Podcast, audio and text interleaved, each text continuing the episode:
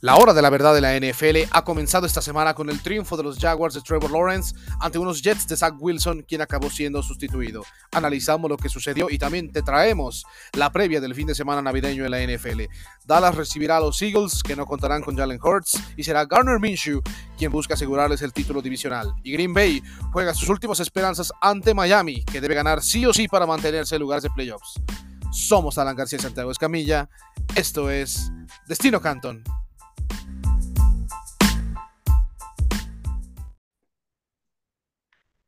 Hola, ¿qué tal? Muy buenos días, buenas tardes, buenas noches. Bienvenidos y bienvenidos a un episodio más en Destino Canton.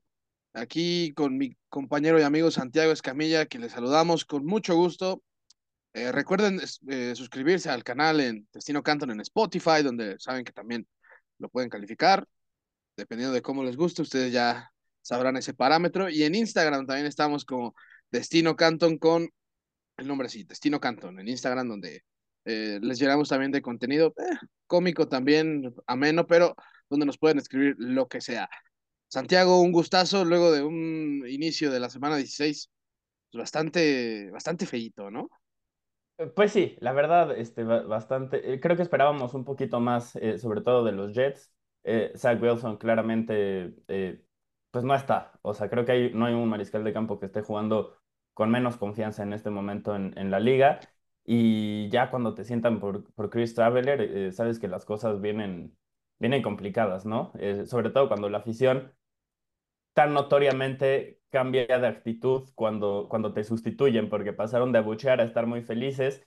Y no solo eso, Traveler movió el balón. O sea, lo, lo peor de todo es que lo cambiaron por un jugador de nivel de escuadra de práctica y mejoró la situación. Es, la verdad, lo, lo, lo de los Jets a la ofensiva sobre todo en la posición de mariscal de campo, es preocupante.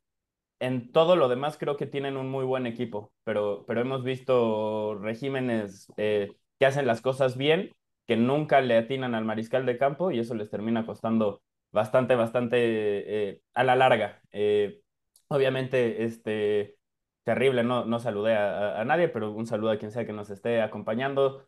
muchas gracias. por cierto, me encantó ahí cuando dijiste, ahí estamos subiendo contenido gracioso a Instagram, pues intentamos, intentamos.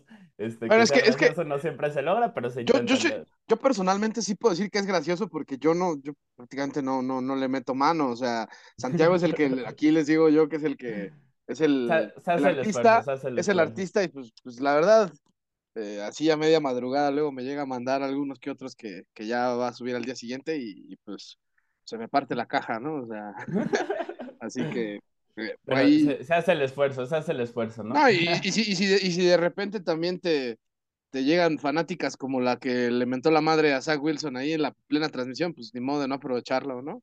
Oye, bueno, es que, es que lo, lo de Wilson es, es, verdaderamente muy, muy triste. Este, el, el, día anterior al juego le regaló, gastó más de 10 mil dólares en scooters para su línea ofensiva y, y no pareció que la línea ofensiva quisiera, quisiera bloquearle mucho, que sus compañeros estuvieran muy involucrados con él entonces, eh, en fin, es, es, todo un tema. Creo que esta va a ser más una discusión para terminando la, la, la temporada, qué van a hacer los Jets, si lo sustituyen, si no, etcétera, etcétera.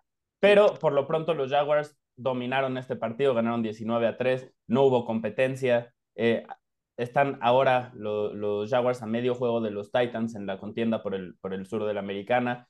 Y los Bengals se clasificaron a playoffs con este resultado por la derrota de los Jets. O sea, si, si ellos ganaban o perdían los Jets, se clasifican a postemporada. Ya lo consiguieron en función de, de este resultado. Aje, hay dos estadísticas que para mí son muy ilustrativas de lo que, de lo que fue este, este juego. Número uno, Chris Traveler tuvo más yardas totales que Zach Wilson. Número dos, Ivan Ingram tuvo más yardas por aire que Zach Wilson eh, digo, recibiendo que Zach Wilson por aire. O sea, Ivan Ingram registró más yardas en pases atrapados de Trevor Lawrence que Zach Wilson en cualquier pase que haya lanzado este, de forma acumulada en todo el partido. Así que, Aje, ¿qué pasó en este juego? Verdaderamente mm. la diferencia fue tan, tan importante como se ve en el, en el marcador, en las estadísticas. ¿Qué nos puedes decir de, de, lo que viene para los Jets? Y sobre todo, ¿qué nos puedes decir de lo que viene para los Jaguars? Porque déjame te digo, si, si yo soy un equipo en la conferencia americana, que ya está en postemporada, y ve la forma en la que se están enrachando los Jaguars, en este momento estoy haciendo un amarre para que gane Tennessee, para que ganen los Titans, para que los Jacksonville no se meta postemporada porque no me los quiero enfrentar. Si se meten, no me los quiero enfrentar. Los Titans son mucho más manejables. Así que, Aje, ¿qué me puedes decir de este juego? Bueno, que también eh, el mismo Travis Etienne, Santiago, tuvo más yardas totales que Zach Wilson, tuvo 111, ¿no? 89 por tierra y 23 por aire. Eh, básicamente, Zach Wilson fue un desastre, fue un desastre, en serio. Apenas si completó la mitad de sus pases intentados y fueron solo 18. Es el cuarto juego de la temporada en la que no tiene ni 125 yardas en un partido. También ya no es la primera vez que lo banquean. Se fue sin touchdown, una intercepción. Esa intercepción, pues que también fue la última jugada de la segunda mitad, así que esa solo, desgraciadamente solo va para chingarle el rating que terminó en 41.9. Que, pues imagínense, si lo más alto es 158.3, si un 41.9, pues no sé, no, no sabría, es como cuando te sacan tres en un examen o algo por el estilo. Si lanzas el balón en cada jugada al piso, así te dan el pase, digo el snap, y lo lanzas, lo encallas, tu rating es de 38. Está, muy cerquita. y eso que este sí jugó tres cuartos, ¿no? Y, y Santiago, no olvidemos también el, ese, además de esos dos números que eh, yo concuerdo contigo que son alarmantes, eh, pues cuando entró Straveler eh, y estaba avanzando la ofensiva de Jets, pues ya en ese drive que entra Straveler, los Jets ya habían hecho más yardas en ese drive que lo que habían hecho en todo el partido con Zach Wilson. Habían hecho 78 yardas totales en siete, en siete series ofensivas. O sea, la verdad es que los tres puntos que anotan los Jets pues, es derivado de una pérdida de balón, que es, es quizá yo el único paréntesis que le podría poner a los Jaguars que deben tener cuidado, Santiago. Eh, es, el, es el octavo fumble que pierde Trevor Lawrence en la temporada. No hay otro coreback que pierda más, eh, más balones que, que él de, por esa vía. Y también es el cuarto fumble que pierden en siete eh, drives iniciales, o sea, la primera serie ofensiva del partido. Y eso también te habla que este equipo como que entra un poco frío, ¿no? Al principio, sobre todo la línea ofensiva. Que eso es lo más grave, porque además si te pones abajo 7-0 en el marcador rápidamente, que es, o sea, le regalaron esa posibilidad a los Jets, los Jets no la aprovecharon, literal la única ofensiva en la que anotaron puntos fue una en la que perdieron yardas, y eso te dice mucho de lo que fue el partido para Nueva York, pero los Jaguars regalaron esa oportunidad. Un mejor equipo la toma. Sí, sí, sí, totalmente. O sea, lo que sí le puedo dar de mérito a la, la defensa de, Jacksonville es que, pues, pues, sí, el ataque terrestre de Jets prácticamente no existió por tres cuartos hasta que entró Straveler y pues se dignó a él correr muchas jugadas porque sabemos que ese es, es el estilo que, que maneja Chris Traveler, que para quien no lo sepa es un coreback que no fue drafteado en 2018, eh, era de esa clase y no fue drafteado. Y durante el 2020, en la temporada pandémica, con la lesión que sufrió Kyler Murray y, pues, todos los demás corebacks en Arizona, que eso ya parece también una, este, una enfermedad. Bueno, ahí tuvo dos partiditos con los Cardinals en, su momento Traveler. Pero fuera de eso, Santiago, me acuerdo que tenía siete, ¿te acuerdas que te, te grito, no? Oye, los Jets solo tienen siete yardas por tierra en tres cuartos, o sea, es, es imposible, es insostenible. De por sí, Zach Wilson es malo y luego tu mejor arma ofensiva, que es el ataque terrestre, o al menos así venía siendo hasta que vino esta racha de derrotas, pues es, es imposible, ¿no? Es imposible. Eh, pero yo sí quiero destacar, eso sí, el Trevor Lawrence creo que no jugó mal, tampoco jugó su mejor partido, eso es obvio, no, no lanzó pase de touchdown, pero con todo y el clima lluvioso, eh, logró 229 yardas por aire en 20 pases este, completados de 31 que intentó, más 51 yardas por tierra, en donde ahí sí anotó un touchdown con un quarterback sneak falso, porque realmente mm, se alzó y estiró el balón para, para hacer la anotación. Pero a quien sí quiero destacar, Santiago, es a Evan Ingram, que curiosamente tuvo su mejor partido en Nueva York, a pesar de haber estado eh, cinco temporadas con los Giants. Eh, nunca había tenido tantas yardas en un partido en Nueva York, Evan Ingram, así que eso habla de lo bien que han podido utilizar a esta ala cerrada. Y Travis Etienne, pues también se encargó de hacer cierto yardaje talachero. Creo que lo único fue que, ya es ahí donde le doy el mérito a la defensa de Jets, que se encargó de que esto no terminara, no sé, un 33 o algo por el estilo. Realmente solo ese drive donde justamente los Jaguars eh, acarrearon 96 yardas, bueno, no acarrearon, sino eh, arrastraron a la defensa 96 yardas por más de 8 minutos eh, y medio y completaron el touchdown. Fuera de eso, la defensa de Jets creo que se comportó a, a lo que las circunstancias le, le daban, ¿no? Porque realmente si también no descansaba la defensa lo suficiente, pues, pues sí le iban a avanzar, aunque se, se aferraban a que no les anotaran de 7 y eso... Eh, se, se, se, aplaude, se reconoce. Quinnen Williams, de hecho. Justo, justo te iba a decir. Quinnen Williams, hablemos de Quinnen Williams, porque qué locura de jugador. Sí, y yo, y yo sé que también eh, puede sonar muy oportunista que hablemos justo de Quinnen Williams ahora que es su año de contrato. Bueno, es el cuarto que va a tener esta temporada ya en la NFL por lo que pues, los Jets podrían ya decidir si lo quieren extender al siguiente. Pero la realidad es que el señor desde la primera jugada o la primera o segunda jugada eh, pues ya quería él cambiar el script de este partido con ese fumble que le fuerza a Trevor Lawrence. Desgraciadamente, insisto, lo de Zach Wilson es terrible. O sea, yo sí me atrevo a decir que si no lo llego a ver eh, eh, con el uniforme de Jets de titular un, este, una vez más, no, no se me va a hacer nada raro, Santiago. Yo creo que una vez más fracasó Jets en su búsqueda por un coreback del futuro. Zach Wilson realmente ha tenido en estos dos años que le hemos visto, ha tenido destellos muy cortos de lo que se le vio en BYU y, pues, perdón, pero decadencia total, ¿eh?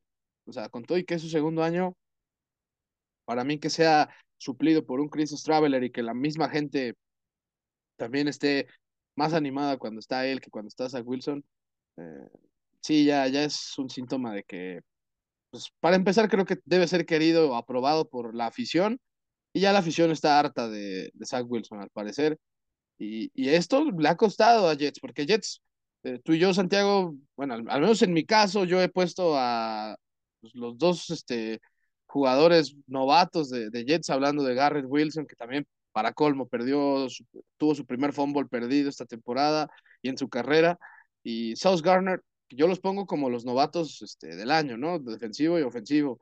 Tienen a Quinn Williams, un, un, gran este, jugador de línea defensiva que está teniendo un año de locos. DJ Reed, que también es un gran jugador perimetral. CJ Mosley, que es un buen linebacker en cuanto a, a no dejar eh, pasar eh, que, o de dejar que exploten las jugadas.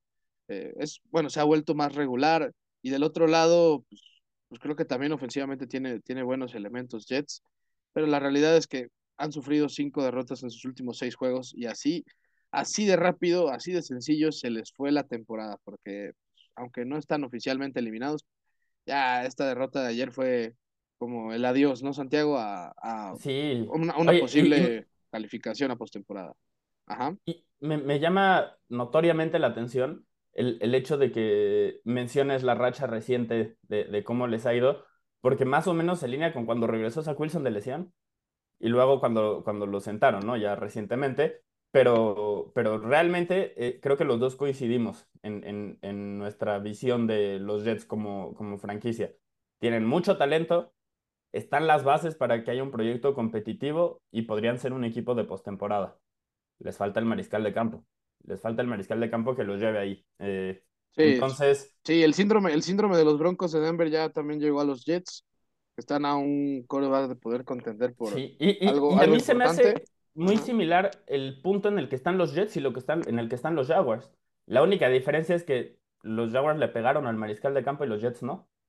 Esa es la importancia de la posición, ¿no? y... aquí es cuando nos acordamos que los Jets iban 0-13 eh, este, la temporada anterior a que, a que se declarara al, al draft Trevor Lawrence y ganaron dos juegos al final de la temporada inútiles, sin importancia, que les le permitieron a los Jaguars tener la primera selección global, a ellos tener la segunda selección global, y pues el, el resto es historia, ¿no? Pero por, por, mucho tiempo esa temporada todos pensábamos que Trevor Lawrence iba a terminar en los Jets porque ellos habían sido el peor equipo esa temporada. Al final ganan un par de partidos este, sin razón uno, y, uno a, bastante. Y uno a Rams, o sea, yo me acuerdo muy bien que dije, ¿por qué están ganándole los Jets a los Rams? No, no, no, ¿qué hacen? ¿Qué hacen? Pero... De, esas veces que ganas pero pierdes, ¿no? Este, sí, entonces... sí, y mira que hay victorias que cuestan peor de lo, de lo que parece. Y, y, bueno, la verdad es que Jaguars, más allá de la contratación de Trevor Lawrence, Pues yo también le quiero dar el, el crédito a correr a Urban Meyer a tiempo, porque creo que estaban a tiempo. Aceptaron el error, tienes razón, eso tiene su mérito. Ay, o sea, la cagaron en primer lugar, pero lo aceptaron y trajeron a Doc Peterson, que es un gran entrenador. Sí, o sea, que, que ha logrado convencer a este grupo de, de jugadores y, y, los Jaguars, pues no sé, no estoy muy seguro de si van a remontar esta semana su división, porque eh, Titans va a jugar contra Texans este, este fin de semana, pero... Fíjate que yo te lo voy adelantando, traigo un upset en ese juego, ¿eh? Yo, ah, yo me voy a ir por los Texans, te lo voy adelantando y si quieren escuchar por qué, pueden, pueden escucharnos para ver si piensan que soy un idiota o si soy un adelantado, ¿no? O un poquito de las dos puede ser, quién sabe. Pero, no, no, no. digo, o sea, es que estoy diciendo que voy a apostar por los Texans, güey. Tampoco quedo bien parado. Inmediatamente en cuanto digo eso, como que yo mismo sospecharía de, de, de mi habilidad, de mi conocimiento del NFL, ¿no? No, no, y, pero no, y hasta ya vamos a hablar de ese juego más adelante. pero, pero, pero, ¿qué te parece si ya tras este juego, que pues la verdad, gracias a Zach Wilson fue un bodrio, porque en, en serio, creo que si hubiera habido un coreback mejor, eh, en este juego hubiera estado más entretenido. Digo, Robert Sala al final dijo que sacó a Zach Wilson porque estaba lloviendo y no lo dejaba lanzar bien. Y, es, como, y es como de, no, o sea, la cara, la cara no, no, no, no, la puedes esconder, Sala. Estabas totalmente molesto por lo que estabas viendo y... Pues, Además, perdón, pero si, si estás diciendo que Straveler tiene más brazo que Zach Wilson, entonces no mames, o sea, ¿por qué eligieron a Zach Wilson en la primera ronda? Straveler no tiene brazo. No, no, no, no mames, o sea, dijo como, no, sí, es que puede correr el balón y por eso era, pues, pues ok, esa parte la entiendo, pero eh, Zach Wilson, si algo tiene, es brazo, y yo lo he dicho varias veces, deberían de utilizarlo más corriendo porque es bastante buen atleta, solo no les gusta utilizarlo de esa forma, entonces, en fin, a veces, a veces hay que aprovechar las, las pocas fortalezas que tiene tu mariscal de campo y construir en torno a eso en lugar de intentar hacerlo Aaron Rodgers solo porque lanza el balón bonito y, y, y, puede cambiar el ángulo de, este, del que sale el balón de su brazo, ¿no? Pero, en fin, e, ese es otro tema. Aje, ¿qué te parece que pasamos a los picks Turbo Mega Express de juegos sin implicaciones de, de postemporada? Y va a haber un par de equipos aquí que técnicamente siguen con vida y etcétera, etcétera, pero no nos engañamos, o sea, no, no va a pasar nada. Y estoy hablando de, de Saints y de Browns porque eh, este, son dos equipos que yo creo que no, no van a, competir en absolutamente nada. Los Browns, eh, ya lo hemos dicho varias veces en este podcast, están en una pretemporada extendida para el próximo año. O sea, realmente a ellos les importaba no ser un basurero en fuego esta temporada, que Deshaun Watson regrese, que poquito a poquito mejore, que, que recupere el nivel que tenía, eh, etcétera, etcétera. Y, y, ya después piensan en competir para, para el próximo año. Eh, pero esta temporada está perdida y lo siento mucho por, por Chubb porque ha hecho un gran trabajo, pero está perdida esta temporada. En el caso de los Saints, yo, o sea, creo que estamos empezando a ver una etapa muy gris para, para los Saints, porque no solo es esta temporada, es lo que va a venir después. Se quedaron eh, sin recursos al intercambiar hacia arriba en el draft eh, de, del año pasado para agarrar a Chris Olave, para agarrar a Trevor Penning. Solo le pegaron a Olave en ese pick, al parecer. Penning ha estado lesionado, pero cuando ha jugado no lo ha hecho bien, entonces eh, esa es una duda mayúscula. Eh, no van a tener selección de primera ronda para el próximo draft, pero son uno de los peores equipos de la liga. En una de esas se pueden colar a postemporada, pero están en el sur de la nacional, entonces sabemos que eso es más por, por suerte y menos por mérito propio. Y además, el coordinador defensivo que elevaron a ser entrenador en jefe, desde mi punto de vista, otra vez se ha visto rebasado, otra vez se ha visto como alguien que, que es un buen coordinador defensivo y un mal entrenador en jefe. Eh, su, su, mejor jugador a la ofensiva en este momento es Andy Dalton y, y eso es verdaderamente preocupante. Este, no sé, no sé hacia dónde pueden mejorar, no sé hacia dónde se pueden ir los Saints. Yo sé que fueron Turbo Express, ya me, ya me tardé un poquito. Este, aje, yo quiero que pierdan los dos, pero creo que, creo que van a ganar los Browns.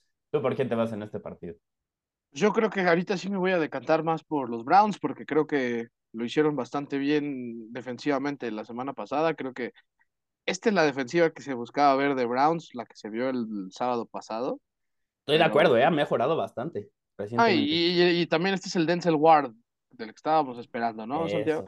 Porque la verdad que... güey, por, e, por, eso en los primeros episodios nos enojábamos tanto de que no, no jugara. Obviamente después se lesionó por ahí la semana 5, si no me equivoco, eh, y se tardó mucho en volver, pero por eso justo resaltábamos y decíamos, es que no, el primer mes no está. ¿Dónde está Denzel Ward? Le pagaron demasiado. Sí, totalmente. Totalmente, y, y, pues ya hasta lo hizo reflejado, ¿no? Con una intercepción. Eh, Santiago, yo también creo que me voy por, por Cleveland. No debería pasar algo muy extra. Es que la verdad, no puedo confiar en algún equipo de esta, de esta división, así de sencillo, ¿no? Nada más así lo voy a decir. No voy a confiar mucho en los equipos del sur, a menos que jueguen contra, no sé, te, o sea, si fuera el caso, que jueguen contra Texas, contra unos Cardinals, cosas así, ¿no? Que ya, ya hablaremos de eso. Y ahora, Santiago, otro duelo que originalmente, pues también tenía buena expectativa, es uno de los juegos a los que, la verdad, yo, yo, em, eh, la verdad, así, con todo mi corazón, esto aquí sabemos que comentamos mucho que vean el fútbol americano, pero si quieren hacer otra cosa mientras están jugando los Broncos contra los Rams, no, o sea, no los culpo. Realmente. Neta, aprovechen. Sí, sí, sí, aprovechen a la familia porque estos este partido y el de Raiders Steelers son momento perfecto para apagar la tele y solo de vez en cuando sacar el celular y decir, ah, mira, ya van ganando. Sí, sí, sí. Ya, ya, acá, ya acá después nosotros, este, el martes les explicaremos si hay algo que explicar de esos juegos, porque tampoco es como que Santiago y yo tengamos ahí en mente todos los juegos. No, y ya solo vamos a, o sea, vamos a estar hablando de postemporada. Poquito a poquito hemos ido migrando la conversación y dejando de hablar de equipos que, que ya están quedando eliminados para hablar de otros mejores. Eh, entonces, eso, eso seguiremos haciendo. Probablemente no hablaremos mucho de este partido este, en, en ese episodio de, de análisis tampoco, pero pues es que son dos equipos que están eliminados, son dos equipos eh, eh, que van a, van a terminar entre los 5 o 10 peores de, de, la liga en cuanto a récord.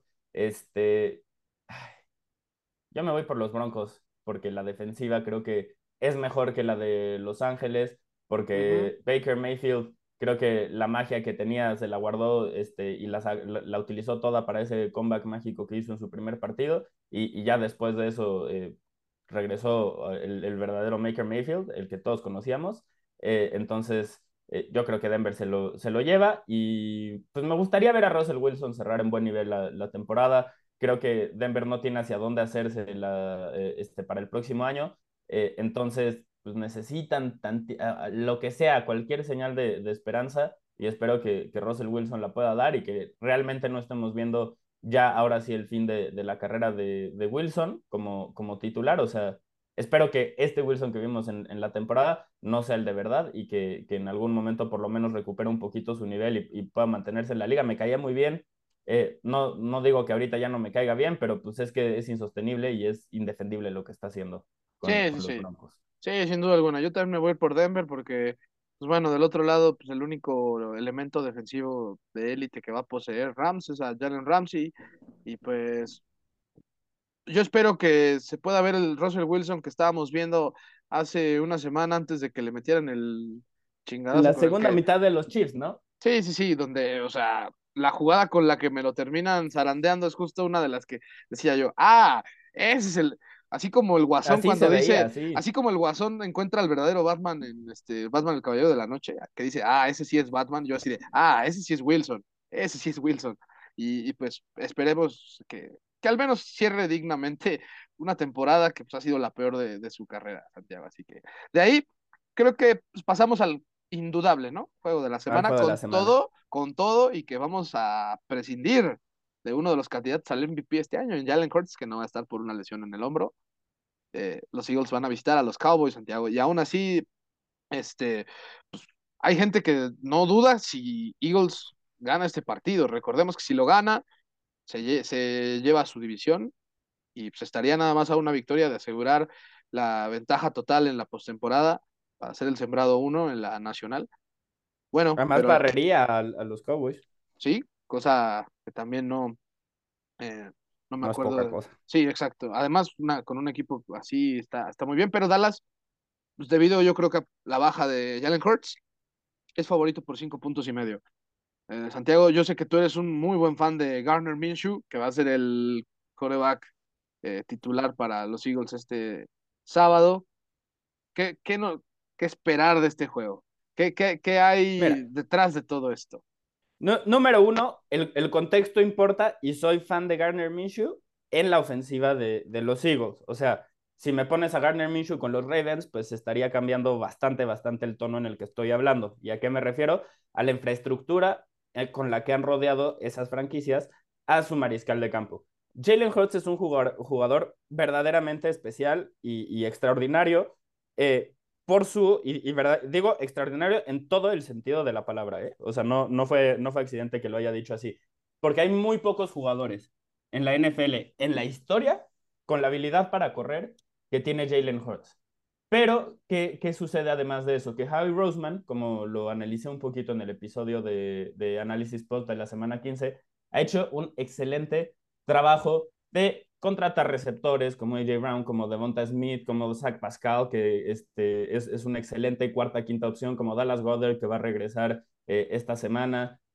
Eh, este, como Quest Watkins, que como Deep Threat eh, es bastante, bastante útil en, en, ese sentido, o sea, no le pidas mucho más allá de eso, pero eso lo hace bastante bien. en fin, tienen muchas armas, la línea ofensiva es una locura, entonces, pensando eso, o sea, no sé si viste, pero todos los jugadores de línea ofensiva de los Eagles están en el Pro Bowl o son el primer sustituto del que sí está en el, en el Pro Bowl. O sea, todos están en esa conversación, digamos, ¿no? Bueno, no me, no me sorprende, sobre todo sabiendo que tanto a ti como a mí, pues en algún momento nos emocionó esta línea y hasta hablamos de ella. Claro, lo hemos, la hemos analizado en varios momentos. Este, eh, Jason Kelsey no, no solo este, tiene bloqueos increíbles, también acaba de sacar un par de canciones buenísimas que si no las han escuchado y la pusimos en, el, en, en el, la historia de Destino Canton, vale la pena, este, dense esa oportunidad, es, está muy cagado. Pero bueno, ya hablando de cosas serias, por eso es justo por lo que me gusta Gardner Minshew en este equipo, porque la infraestructura alrededor, la ofensiva, el talento que tiene, con el que cuenta para, para intentar eh, conseguir algo positivo contra los Cowboys, es importante. O sea, la vara eh, está alta, sí, porque Jalen Hurts la dejó alta, pero el suelo es muy alto también. Verdaderamente no, no tiene que hacer mucho. Eh, para mí tiene que ser un game manager, que Gardner Minshew es un jugador, se me hace muy similar a Brock Purdy, curiosamente, este, ahora que, que lo he visto sí, recientemente a Purdy, de ese estilo, ¿no? Puede ser un game manager y ofrecerte un poquito más, el plus. Sí, al final tiene los elementos, creo, para eh, que el equipo explote ofensivamente. A veces también no se trata de que deba ser un mega coreback el que esté detrás para que un equipo sea como el de Filadelfia, porque Hortz ha, potenciado todavía más el talento de este equipo, sí, sin duda alguna. Sí, sí, sí. Por, Pero... por eso empezamos diciendo que es extraordinario. No queremos que piensen que por hablar mal, digo, bien de Gardner Minshew estamos hablando mal de Jalen Hurts. No, son dos buenos mariscales de campo. Estamos pero, hablando bien de los dos. Pero las características que tiene Minshew se acoplan bastante bien a lo que tiene ofensivamente Filadelfia. Por eso, y por eso, y porque también la defensa, que miren, no es la más élite de toda la liga pero es una que también roba balones y que va contra un jugador como Dak Prescott, que también le encanta regalar balones, si no me lo creen, ya pueden escuchar el episodio, el episodio anterior, bueno, no, no el anterior, el anteanterior, o sea, el post de la semana 14, eh, fue ahí donde, sí, hablé eh, que me preocupaba Dak Prescott. Bueno, creo que eso empareja un poquito las cosas. Y a eso, Santiago, también vamos a decirlo, aquí vamos a ver qué discursos van a, ganar, ¿no? Porque los Cowboys se la, han pasado hablando de previo a este juego. Llevan semanas, semanas tirándole mierda a los Eagles y además también lo hicieron antes del primer juego. De Marcus Lawrence yo recuerdo que dijo, ah, es que Jalen Hurts no ha enfrentado a una defensiva como la nuestra. Y Jalen Hurts lo hizo mierda, o sea, lo hizo mierda a él específicamente en ese juego. Y, dijo también como de, yo no veo que haga nada especial. Eh, el mismo Micah Parsons en el podcast que tiene ahí Von Miller sí se atrevió a decir, ¿es Jalen Hurts o es el equipo? Bueno, la respuesta la vas a ver este, este sábado, porque no va a estar Jalen Hurts, ¿no? Y, y eh, Gardner Minshew tiene una oportunidad de oro de ganarse un puesto como titular la próxima temporada, porque número uno, ya hemos dicho que los Eagles son un, un gran equipo y por eso creemos que le va a ir bien. Número dos, tiene la oportunidad de ganar la división contra los Cowboys en su primer juego de la temporada en prime time, con todos, todos, todos, todos, todos viéndolo, absolutamente todo el mundo viéndolo. Y él es un agente libre después de esta temporada. Entonces, eh, los Eagles invirtieron bien en, en un sustituto para, para Jalen Hurts en caso de que sucediera justo lo que acaba de pasar, ¿no? Gardner Minshew tiene la oportunidad de demostrar que puede hacer eso y más. O sea, por lo menos puede ganarse otra, otra oportunidad como, como sustituto en un equipo que sea así contendiente, que desde antes de la temporada todos, digamos, están muy pesados, o puede volverse este, titular en algún otro equipo, ¿no? Si Zach Wilson es titular en, la NFL, eh, creo que, o por ejemplo, este, si Ay, Desmond Reader es titular en, la NFL, Marcus Mariota lo fueron en esta temporada. Creo que Gardner Minshew definitivamente eh, está entre los 32 mejores mariscales de campo de la liga y con, con todo el talento que tiene alrededor se va a ver incluso mejor que, incluso mejor que eso. Ahora, pasando a Dallas, también hay que decir, estamos hablando bien de Minshew porque nos preocupa la defensiva de Dallas. Lo hablamos hace como seis semanas, AG, eh, lo, volvimos a hablar hace como tres. La semana pasada yo todavía dije es que no se ha corregido nada de lo que dijimos y lejos de eso este, siguen perdiendo jugadores por lesión. Eh, este, sobre todo en la línea defensiva tienen muchas lesiones. Eh, en la secundaria el, el, jugador opuesto a Trevon Diggs eh, todavía no sabemos quién va a ser el titular. Literal, hay una competencia abierta entre todos los jugadores de la plantilla que juegan en esa posición para, para intentar eh, ganarse ese puesto. Acaban de permitir su mayor total de puntos y de yardas la semana pasada contra Jacksonville. Entonces, la tendencia para, para este, los Cowboys es preocupante. Y este es el partido en el que verdaderamente pueden demostrar que, que sí, que sí son un contendiente del Super Bowl eh, el, juego pasado que tuvieron contra los Eagles lo fueron con Cooper Rush, entonces tienen la espinita clavada también de decir, ya tenemos a Dak Prescott, este es el equipo de verdad. Ahora sí, e, el rival viene con el sustituto, entonces si no le ganas al rival con el sustituto, creo que nos preocupamos bastante por los Cowboys y quizás hasta ameritaría que los quitemos. Tú, y yo hicimos un ranking hace dos, tres semanas de, de cómo veíamos a los equipos eh, lo vamos a, revisar ya que acabe la temporada para ver si la cagamos, si no la cagamos, pero creo que sería, ameritaría que quitemos a los Cowboys de la categoría de contendientes, ¿no? sí, no, del top 5 sin problema. Digo, sobre, todo sabiendo los monstruos que hay en la conferencia americana, los tres, que son los de acá, los Chiefs, los Bills, los, los Bengals, y que de este lado están los Eagles y los 49ers, no tendría nada que hacer Cowboys si pierde un juego como el de mañana, la verdad. Porque, porque además eh, si pierden mañana, entonces su escenario más, este, como probable, sí, el, escenario más probable en, la postemporada, si ganan su primer juego, es que después le vuelva a tocar los Eagles. Y no, creo, no creo que nadie quiera eso.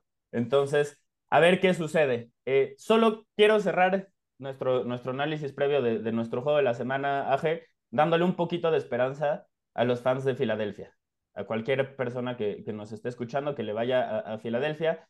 Número uno, porque probablemente Jalen Hurts ya no va a ganar el MVP esta temporada. Eh, las lesiones, eh, eh, cuando la carrera está así de cerrada, cualquier cosita que te pueda restar. Un juego que te pierdas, por ejemplo. Es muy, exacto, es muy importante. Entonces, lo último que vimos de Jalen Hurts fue un juego en el que jugó mal, obviamente por lesión, pero jugó mal, entregó el balón, y ahora está lesionado y no puede jugar.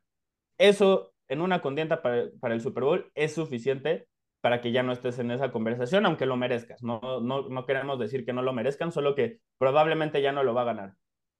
Eso es positivo para ustedes, amigos de los Eagles, porque desde el 99, desde Kurt Warner en el 99, el MVP de la temporada regular no gana un Super Bowl. Así que todos tranquilos, hay cosas más importantes y, esa es una tendencia que, a mí me, ilusionaría un poco si le voy a los Eagles. No solo eso, también está el hecho de que nunca han ganado más de 13 juegos en una temporada los Eagles. En las dos en las que lo alcanzaron, llegaron al Super Bowl. En 2004 lo perdieron. Eh, en este 2017 lo ganaron, obviamente.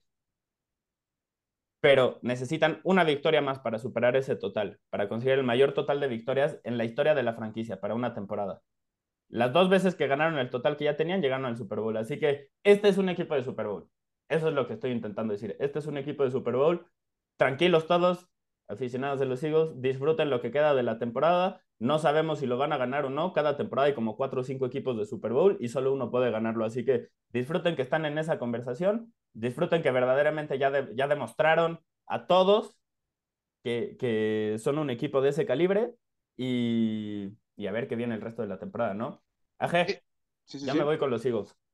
Ok, yo me voy a ir con Dallas, con todo y lo que se ha dicho, porque yo la verdad eh, sí estoy presagiando que, que, Eagles es un equipo también de, de Super Bowl. Eh, creo que Dallas va a poder dar este ese toquecito de al menos no ceder su, el, la división en su casa.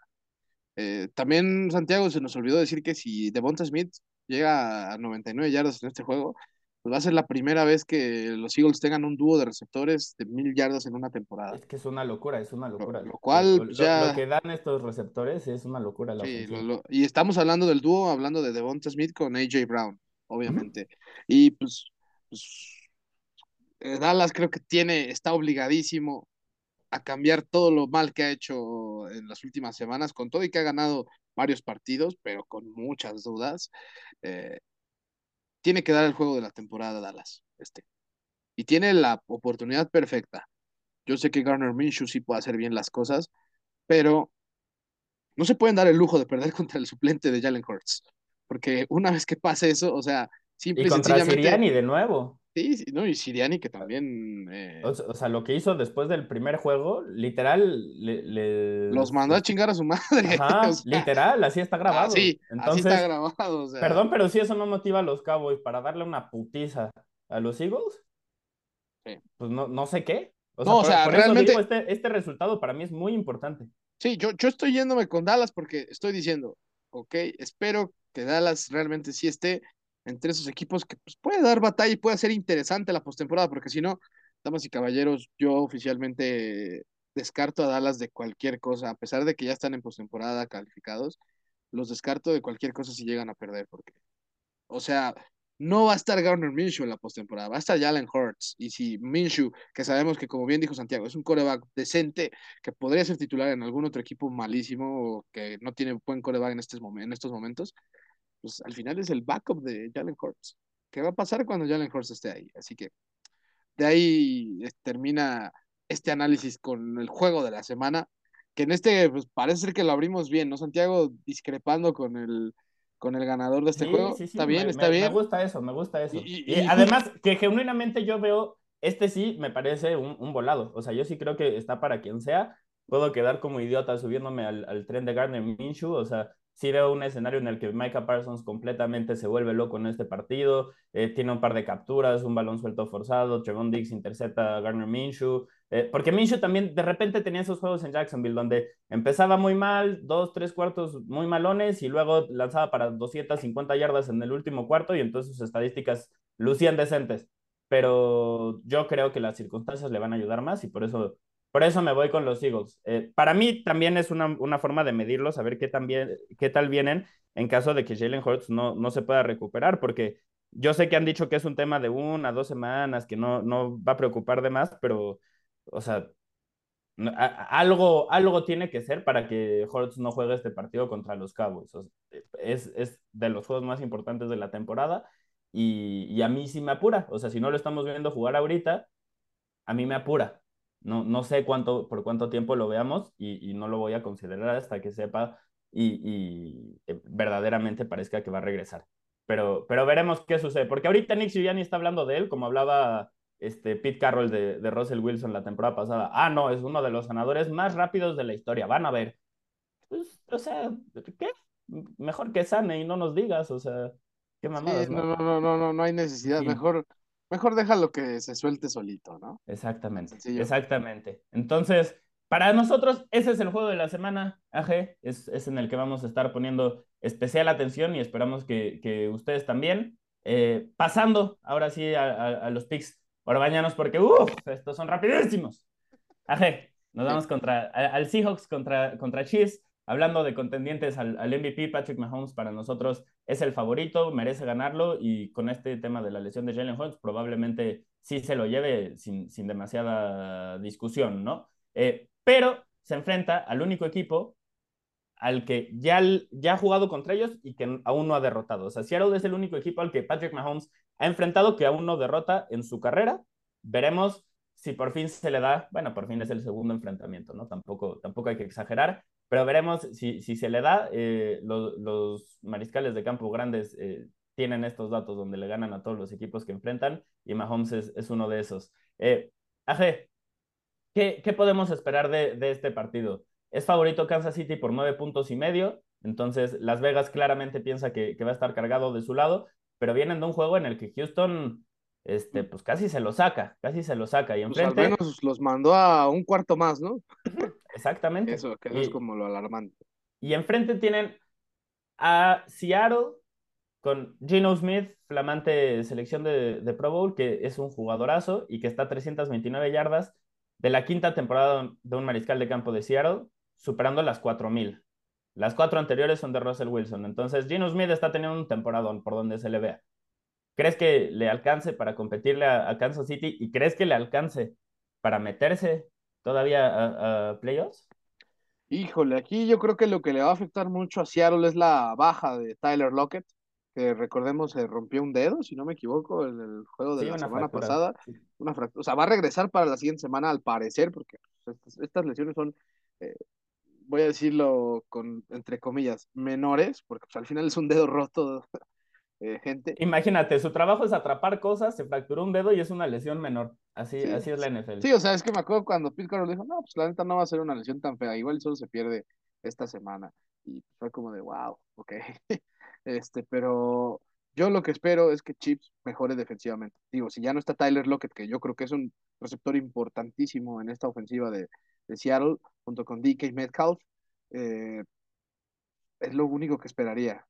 Que hagan Gino Smith si se vea limitado y que, por ejemplo, el ataque terrestre, que es como lo mejorcito que puede defender esta defensiva, pues no explote, ¿no? Con Kenneth Walker, que, que yo creo que ahí poquito a poquito se está metiendo en esa conversación también entre los mejores novatos ofensivos este año. No creo que le alcance, pero, pero lo ha hecho bastante bien, ¿eh? Lo ha hecho bastante bien Kenneth Walker. Pero pues del otro lado vemos que se enfrentan a una línea defensiva que es de agua, Santiago, tú ya la destacaste algún momento entre las tendencias que te preocupaban. Y de paso... Pues, y también entre las que me emocionaban, güey. Es una cosa muy rara. El tema es que hay un par de lesiones importantes y, no, han podido, no han podido reemplazarlos, además de que están dependiendo demasiado, demasiado de veteranos, eso es algo que no consideré.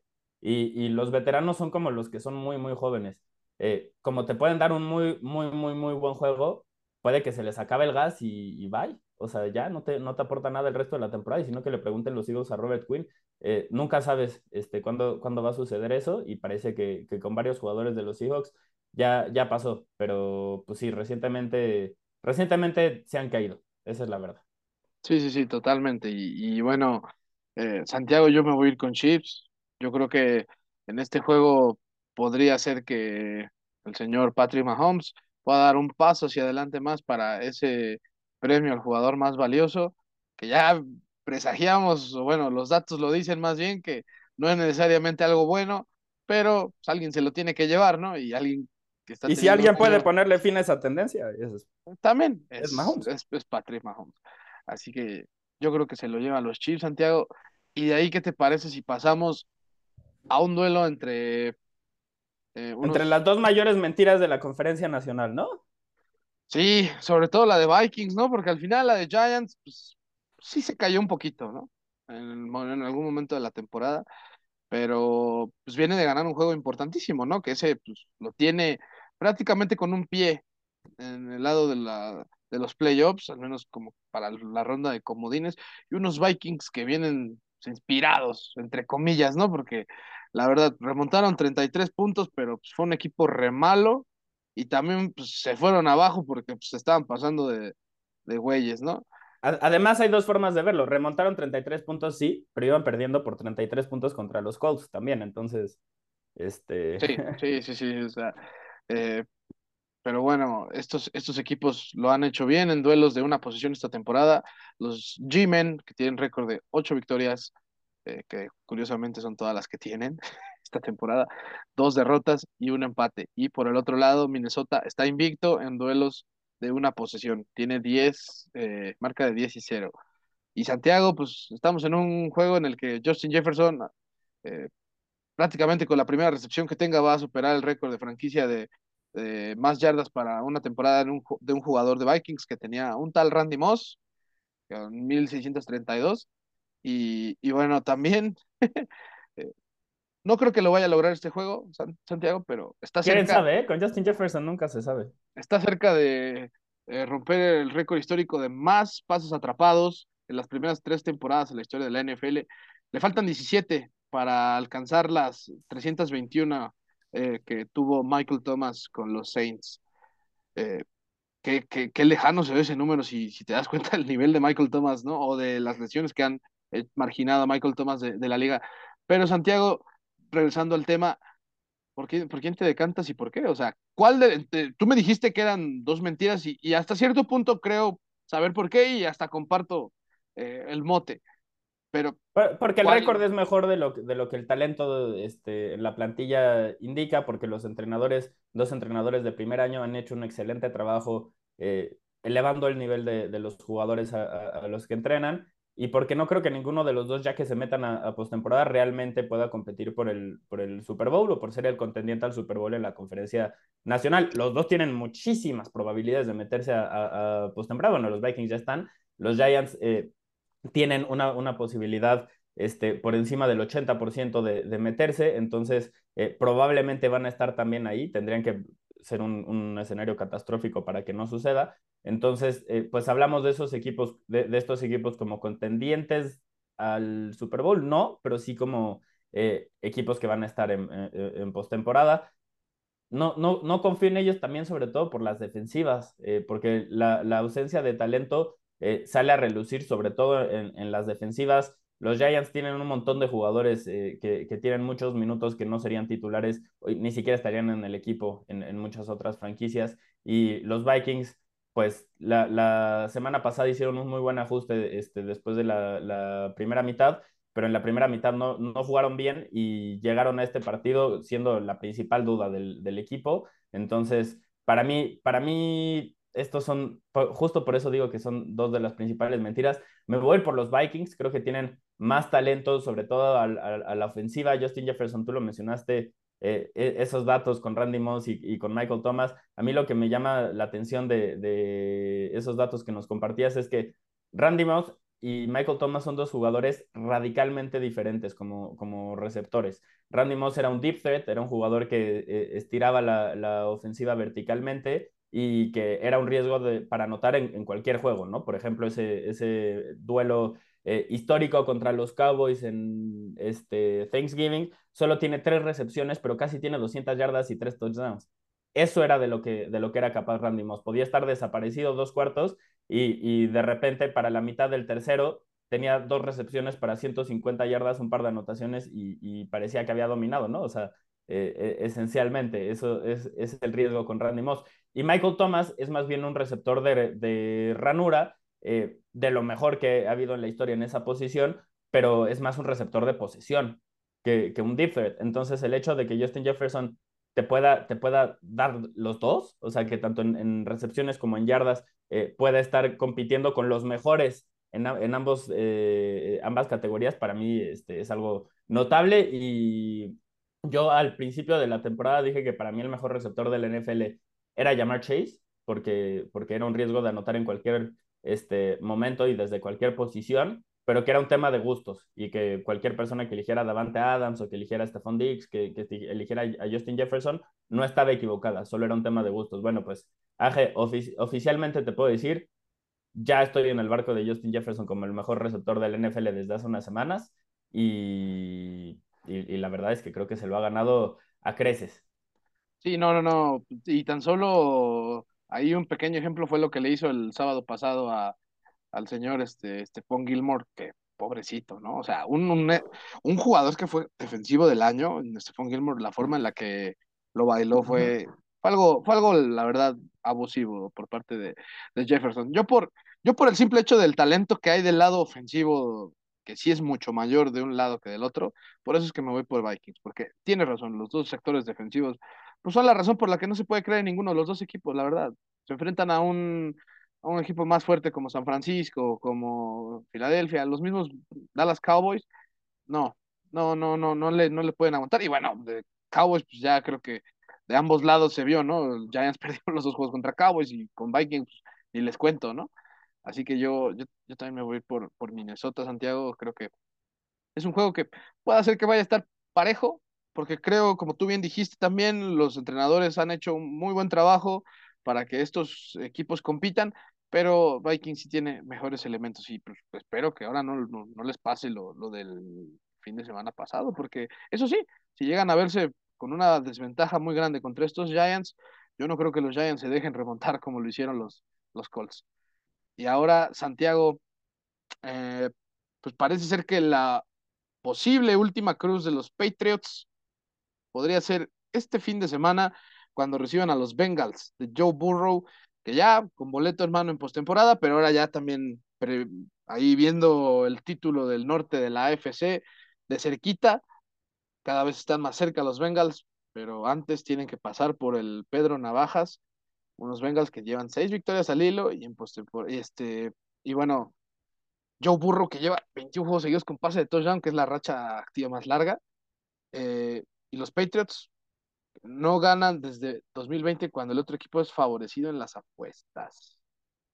Y pues si tomamos en cuenta además que el resto de sus juegos son contra Dolphins y Bills, ah, se ve todo difícil, ¿no, Santiago? Con todo y, bueno, más por la forma en la que perdieron el, el fin de semana pasado, ¿no? ¿Qué, ¿Por qué? Pues sí, yo no, la verdad, yo ya no tengo nada de confianza en el, en el proyecto de los Patriotas. Eh, como lo mencioné la, semana pasada, creo que el mejor escenario para el desarrollo de, de Mac Jones en este momento es que corran a Patricia y tenga su tercer coordinador ofensivo en tres temporadas, eh, lo cual pues, no, no, no es para nada positivo. Y no, no creo que el duelo contra Joe Burrow eh, sea positivo para los Patriotas de ninguna forma. Entonces, eh, sí me apura, no creo que vaya a ser una putiza ni nada así. O sea, los Patriotas creo que todavía tienen suficiente como para mantenerlo cerrado. La defensiva es muy, muy, muy, muy, muy buena. A ver, yo elegí a, este, como el defensivo del año, o sea, como mi defensivo del año. Entonces, eh, definitivamente creo que los Patriotas podrían darle un susto a, Cincinnati, pero pues e, eventualmente vas a necesitar eh, producción ofensiva, sobre todo si le quieres ganar a los Bengals y ahí es donde, ahí es donde no confío en, los Patriotas, sobre todo contra una defensiva de Luan Arumo, uno de los mejores coordinadores defensivos de, la NFL, que merece un puesto como entrenador en jefe desde nuestro punto de vista, lo hemos resaltado eh, en, varias ocasiones a lo largo de la temporada, entonces eh, yo me voy por los Bengals, eh, justo por, por esto que menciono, y la verdad sí me sorprendería mucho si los Patriotas pueden ganar este partido, creo que tendría que ser con una actuación estelar de Ramondre Stevenson y donde algo como lo de la semana 1 contra los Steelers sucede, donde Joe Burrow se le cruzan los cables y termina con, con cuatro o cinco entregas de balón, porque de otra forma no, no veo cómo pueda suceder o cómo se pueda dar eh, eh, el resultado para los Patriotas. Y hablando de, resultados que la verdad veo imposible esa G, de una vez te voy adelantando en el juego de los Bills contra los Bears, eh, donde Buffalo es favorito por nueve, nueve puntos pues yo creo que los Bills van a, van a ganar el, partido. Yo creo que, yo sé, shocker. O sea, creo que nadie veía venir que, que eligiera a, Buffalo en este enfrentamiento. Pero, pues es que la diferencia de talento entre ambas franquicias es verdaderamente notable. Más allá de que probablemente es un duelo entre dos de los cinco mejores mariscales de campo corredores en la NFL, ¿no? Entre Josh Allen Y, y Justin Fields. Sí, sí, sí, totalmente. Yo creo que también si no pasan cosas mayores Buffalo va a asegurar otra vez el título divisional. Y pues mira, aquí ya lo importante sería ver cómo sigue lidiando la defensa de Buffalo sin, sin Von Miller, ¿no? Sobre todo en el tema del pass rush, que pues parece ser que sí va a ser complicado porque Justin Fields es un coreback muy movible, pero eh, no veo, no veo a Buffalo perdiendo este juego, así, así de sencillo menos contra un equipo que ha perdido siete partidos seguidos, a pesar de que algunos de ellos los ha competido. Creo que esa es la razón por la que también digo, no puedo confiar en un equipo que compite y compite y compite, pero pues pierde. O sea, aquí simplemente se ve rebasado por el nivel de los demás equipos que ha tenido. Es que solo compite porque Justin Fields, o sea, está loco.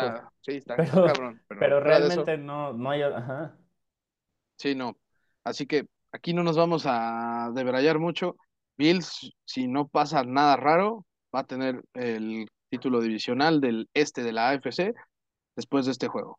Ya nada más habrá que ver eh, si Justin Fields hace algo increíble que seguramente pues por ahí nos pueda dar un flashazo, pero va contra una defensa que ciertamente eh, ha mejorado en las últimas semanas y eso eso es algo bueno, es algo que le viene bien a este a un Josh Allen que pues por muchas semanas le estuvieron este cargando a él solito el equipo, ¿no?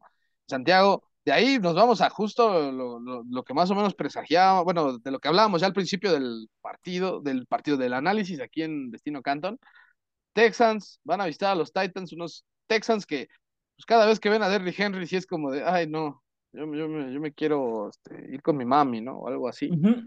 Porque ya lleva Derrick Henry cuatro juegos seguidos superando las 200 yardas por tierra contra los Texans. O sea, es algo de locos. No si hay alguien que de veras puede decir, I own you o you own me. Este, son los, son este, los Texans con respecto a Derrick Henry. Derrick Henry es eh, el hombre que los hace sufrir cada que los ve de frente. Y bueno, si tomamos en cuenta que Malik Willis va a ser el coreback titular luego de que Tannehill pues ya vaya a estar fuera el resto del año con su lesión del tobillo.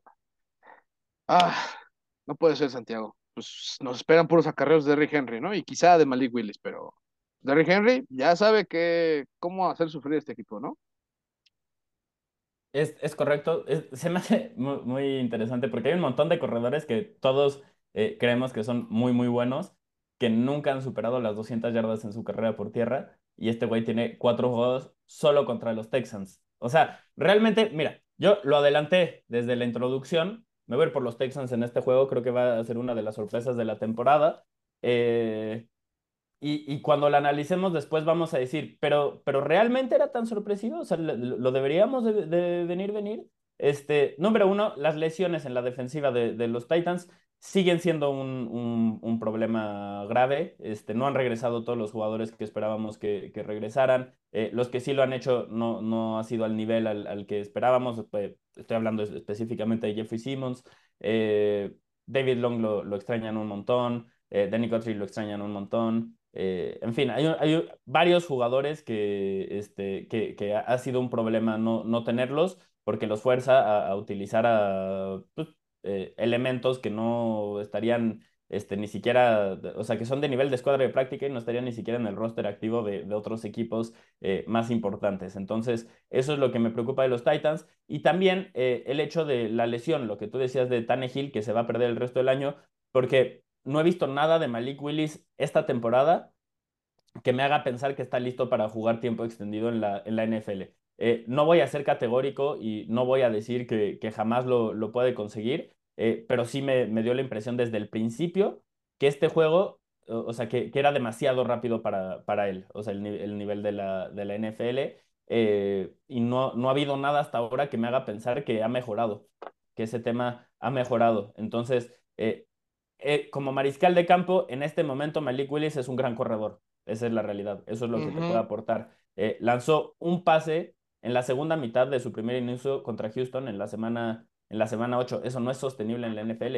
Y, y esa es la fórmula que han intentado utilizar con Malik Willis cuando juega. No confían en él para pasar el balón. Y no sé si las que han sido tres, cuatro semanas desde la última vez que vimos a, Malik Willis eh, han sido suficientes como para pensar que este ya se desarrolló eh, un, un, chingo como pasador y que ya vamos a ver un jugador diferente. No, yo creo que vamos a ver la misma versión de Malik Willis hasta que termine la temporada y, quizás para el próximo año ya vemos cierto crecimiento. Ahí es donde ya tendremos que, juzgar verdaderamente en qué momento de su desarrollo está y qué tanto puede crecer. Pero lo que he visto hasta ahora no, no me ilusiona. Esto no es como cuando Jalen Hurts entró en lugar de Carson Wentz en su temporada de novato y después de cinco semanas tú decías, mm, aquí hay algo, aquí hay algo.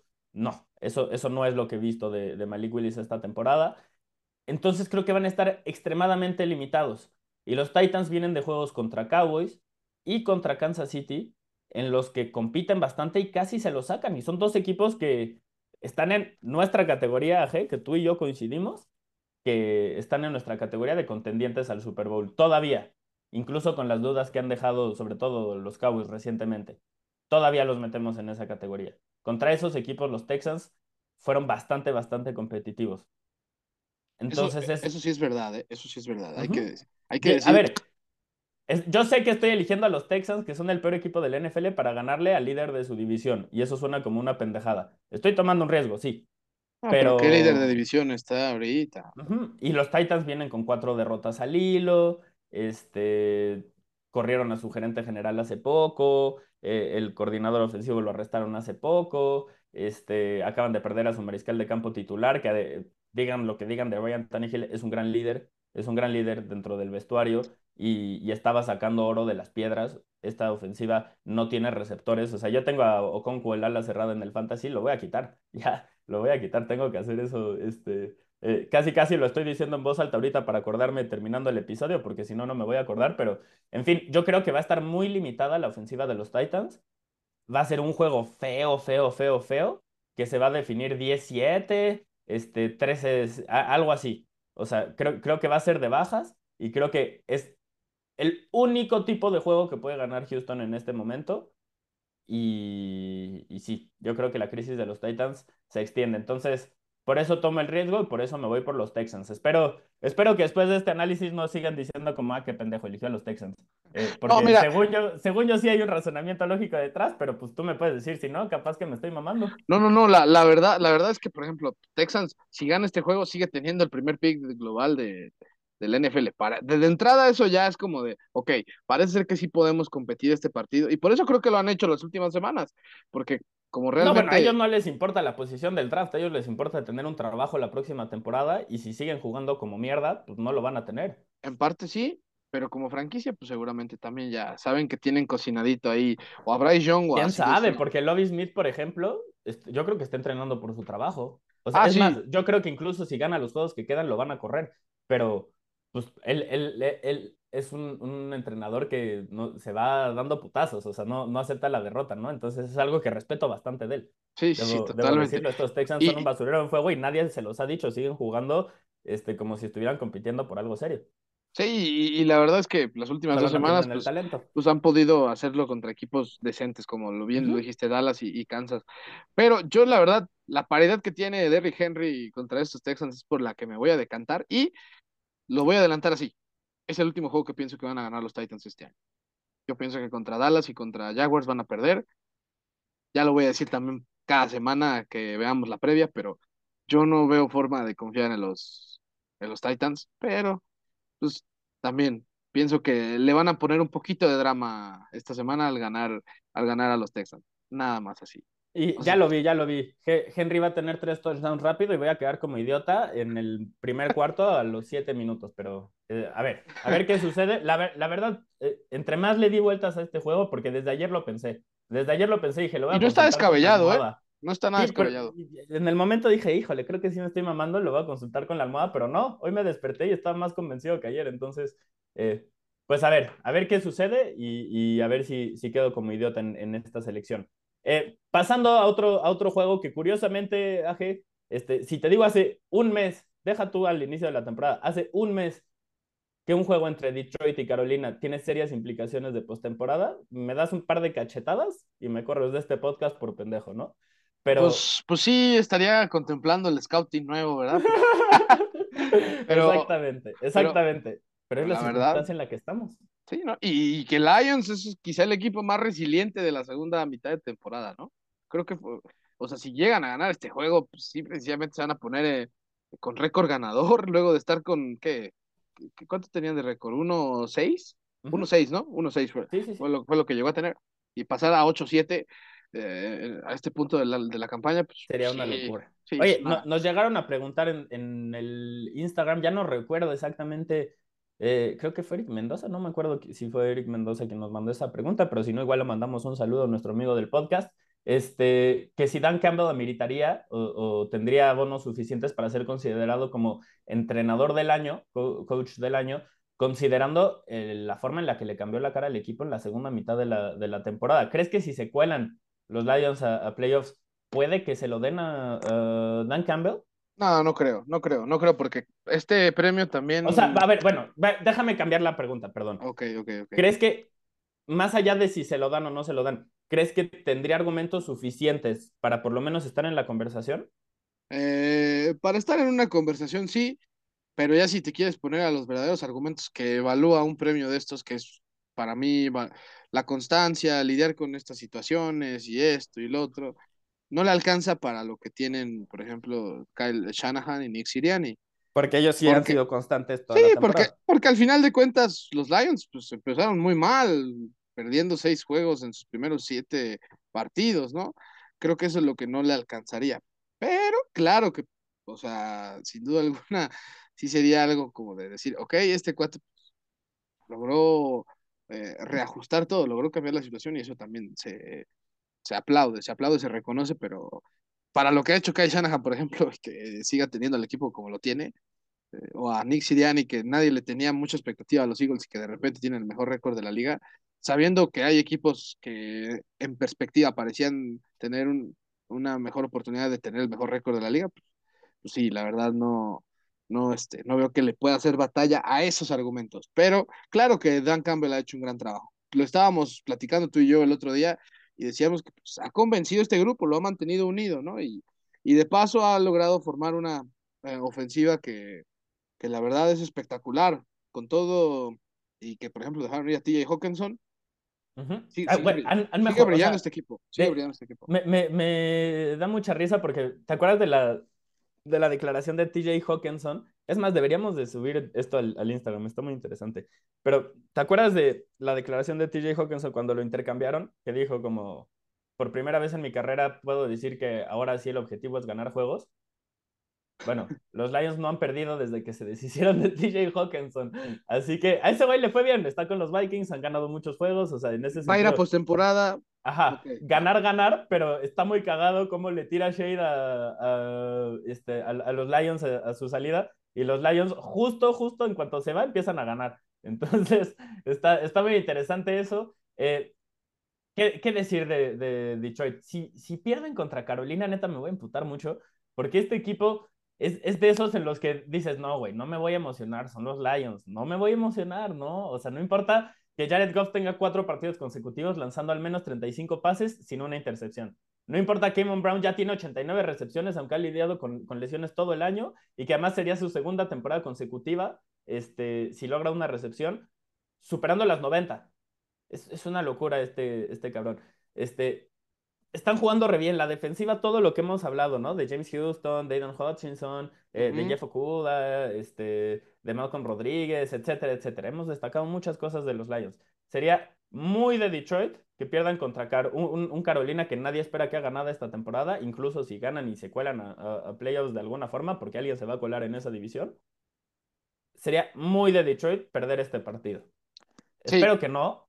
Sí, yo también. Ya nos emocionamos ya estamos en ese barco. No, y también. Decimos que van a ganar este partido, pero sería muy de Detroit perder este juego y no meterse a playoffs y que de alguna forma se terminen colando los Packers al final, porque es una posibilidad. Los Packers están, están ahí, ¿eh? O sea. Sí, no, y, la verdad. juego de, los Lions. Y la verdad, Santiago, creo que tanto tú como yo, pues también no queremos que gane Panthers porque eso los pondría todavía en la pelea por, por luchar por su división y pues pues no, la neta, yo sí estoy bien agüitado con que cualquiera de otros, bueno, toda esa división me tiene agüitado, pero pues el hecho de que Panther siga vivo para la siguiente semana o cosas así, no, no, no, no. Yo, yo apoyo a que sí estén contendiendo los que están jugando bien en estos momentos y si Detroit está con la posibilidad de poderse colar a la postemporada, pues que lo haga si lo está haciendo muy bien, ¿no? Y ojalá no pase, ojalá no pase eso. Así que los dos nos vamos con hay, hay, hay, una posibilidad real de que... Terminen hasta este, como líder esta semana. Y de que hay equipos con 10 victorias que sean visitantes en postemporada y ellos habiendo ganado 6 o 7 u 8 nada más, sean locales. Es bastante injusto.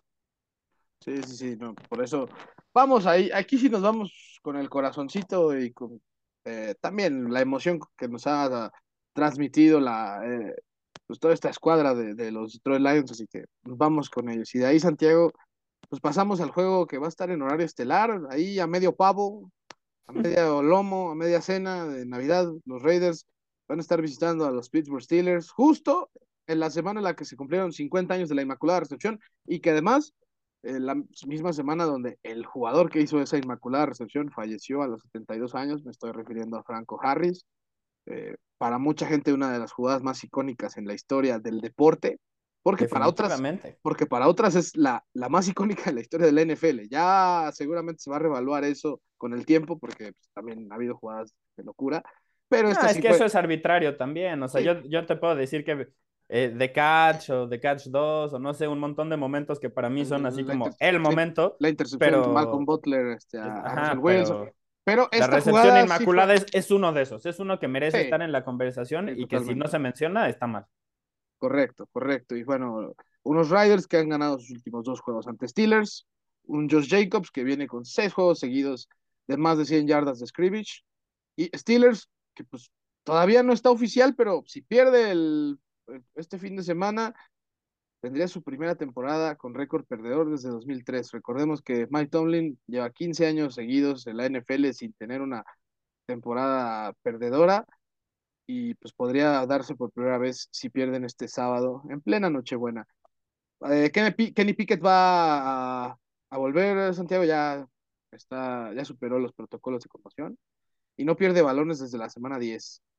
Habiendo dicho estos datillos, porque la verdad de ahí sabemos que Derek Carr no ha sido el más constante, Davante Adams está teniendo un año pues, muy Davante Adams, ¿no? Que sabes que, que ya superó las mil yardas, que es el líder de, de yardas por este, perdón, de touchdowns por, por aire, con 12, pero pues, ¿qué esperar de este juego? Raiders viene de ganar de manera milagrosa porque se lo entregó Jacoby Myers el, el juego.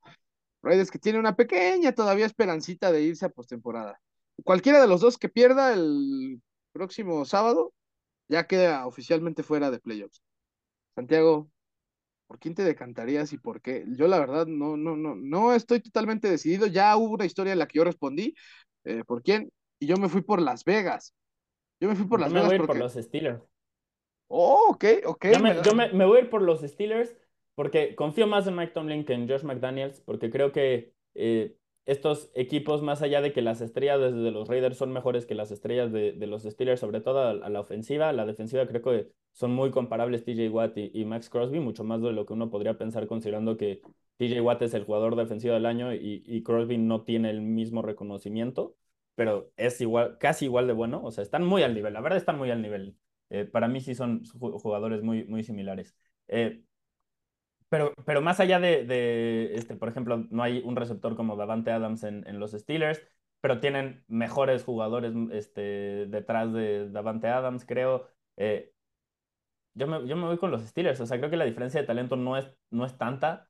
Creo que Las Vegas se cagó la semana pasada eh, y, y, y, confío más en, en, en, un equipo entrenado por Mike Tomlin que en un equipo entrenado por Josh McDaniels. Entonces, pues me voy a ir por esa, quizás me, quizás me equivoque. Lo que sí quiero decir eh, es que aquí en Destino Canton, incluso siendo fans de, de, los Steelers, uno de nosotros, apoyamos que apaguen la tele en este juego y, y, pasen tiempo con su familia porque también va a estar medio malo. Y la verdad es que aprovechen a la familia en lugar de, en lugar de ver a, los Raiders contra los Steelers porque pues sí, no, no creo que sea un buen juego, creo que es eh, un juego entre dos equipos que eh, estarían eligiendo en el top 10 este, o, o si, si acabara la temporada para mí, este, o sea, bueno, para cuando acabe la temporada van a estar eligiendo en el top 10, es lo que, lo que quería decir. Entonces, eh, e, esa es mi forma de, de, evaluar este juego. No sé si estés de acuerdo, Aje, o si ya te enojaste de que le diga a la banda que, que... no vea el equipo de tu, de tu, digo, el partido de tu equipo.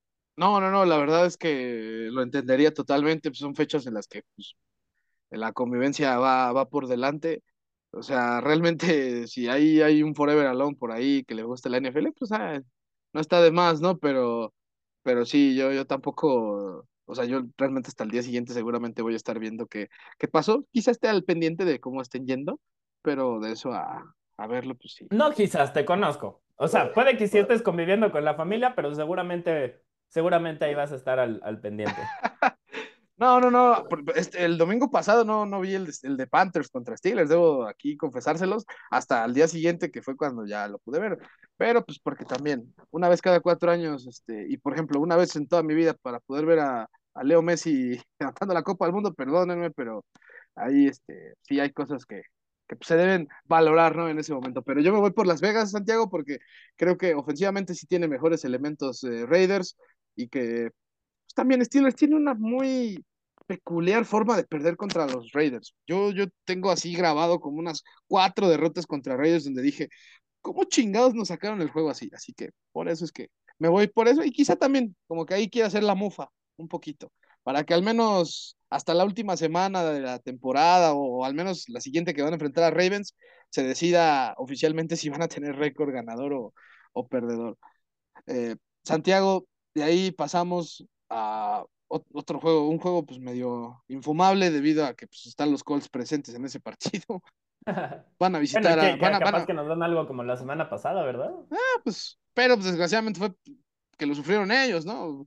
Los Colts van a recibir a los Chargers, unos Chargers que eh, si ganan combinado con derrotas de Patriots y Raiders, así que espero que la gente que le va a los Chargers esté deseando eso, asegurarían su, este, su pase a la postemporada, obviamente por la vía del comodín, porque ya los Chiefs ganaron. Son el sexto sembrado en este momento. Correcto, correcto. Y, y pues bueno, Santiago, los Colts son un desmadre, ya van a otra vez a banquear a Matt Ryan y Nick Foles es el que va a tomar la batuta en su lugar y ah, no, no, no hay forma, ¿no?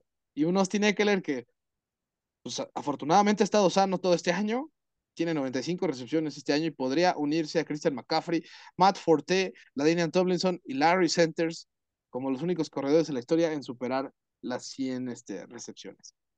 Santiago, creo que no sé si haya mucho que pensar con todo y que Chargers llega a ser también un equipo autodestructivo. No, Chargers, definitivamente Chargers. Además, Jonathan Taylor está en la lista de reservas lesionados ya, no va a jugar en el resto de la temporada.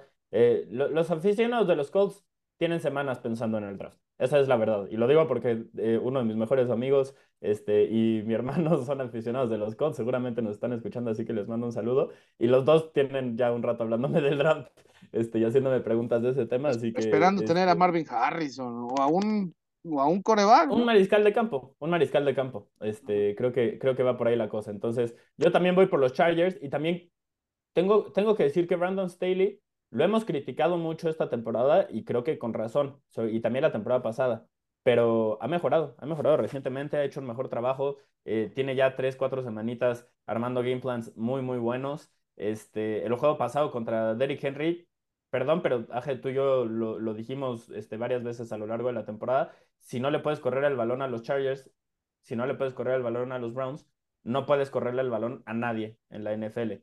Eso ya no es cierto con ninguna de las dos defensivas. Las dos han mejorado este, en, esas categorías, o, bueno, en, esos aspectos más bien. Eh, y, y, sobre todo la semana pasada contra Henry, el hecho de que hayan aguantado a mí me llamó la, la, atención. O sea, que hayan aguantado, me refiero que no haya, que, hayan podido ganar este, el, el, partido limitando un poco a, Henry y no haya completamente dominado ese, ese enfrentamiento. Entonces, eh, señales de progreso y también creo que la ofensiva se ha visto eh, a la defensiva. Y también creo que en la ofensiva, ahora sí, pasando del otro lado del balón, han habido señales de, de progreso muy claras desde que regresaron Keenan Allen y Mike Williams. Eh, hemos visto otra vez al, Justin Herbert espectacular que, que en otras, otros juegos habíamos visto y, que a, flashazos había salido esta temporada, pero sin, sin, tanta constancia porque sus receptores no le echaban la mano. Ahora sí, otra vez lo estamos viendo y no creo que este sea el equipo contendiente al Super Bowl que imaginábamos antes de la, de la temporada, pero sí pueden ser la piedra en el zapato de alguien en, en, en playoffs y pues... Y al menos van a pasar a playoffs. Eh, eso es, sí, exacto. Y, y, además me llama la atención porque hubo un momento en el que pensamos que se lo iban a perder o que era una posibilidad muy real. Y ahorita están con, con un escenario bastante realista porque yo creo que tanto Patriots como Raiders pueden perder sus juegos. De hecho, yo aposté contra los dos en ambos eh, eh, enfrentamientos. Si le ganan a, a, un equipo muy malito de los Colts y se dan esos dos resultados que yo veo muy posibles, pues van a asegurar este, la, postemporada con dos semanas restantes. Eso también es notable. O sea, creo, creo que hay que darle su reconocimiento a, Justin Herbert, su reconocimiento a Brandon Staley, porque han respondido ante algunos de los cuestionamientos que, que no solo en este espacio, pero sí en este espacio eh, se, le, se, han dado, ¿no? Entonces, eh, eso es algo que, que, sí quería llamar la, la atención. Eh, y pasando al juego entre Commanders y 49ers. Este, San Francisco es favorito por, por siete. Eh, ya hay cierta plática, como cierto rumores ahí de que podríamos ver a Carson Wentz y Heineken no, no mejora. Y este, Aje, tú me conoces, sabes que. tú serías el más agradecido de, que pasara algo pues, así. Es que, a ver, quiero, quiero aclarar mi, mi opinión en torno a, o, o, mi postura en torno a Heineken. Me divierte verlo jugar, pero porque pienso que es un mal jugador. Entonces, este, le da oportunidades a las defensivas. El güey claramente cree que tiene el talento de, Patrick Mahomes o de alguien así, porque intenta cosas que no debería de intentar. Su, capacidad atlética no le da para, algunas de las cosas que este, intenta hacer en, el campo.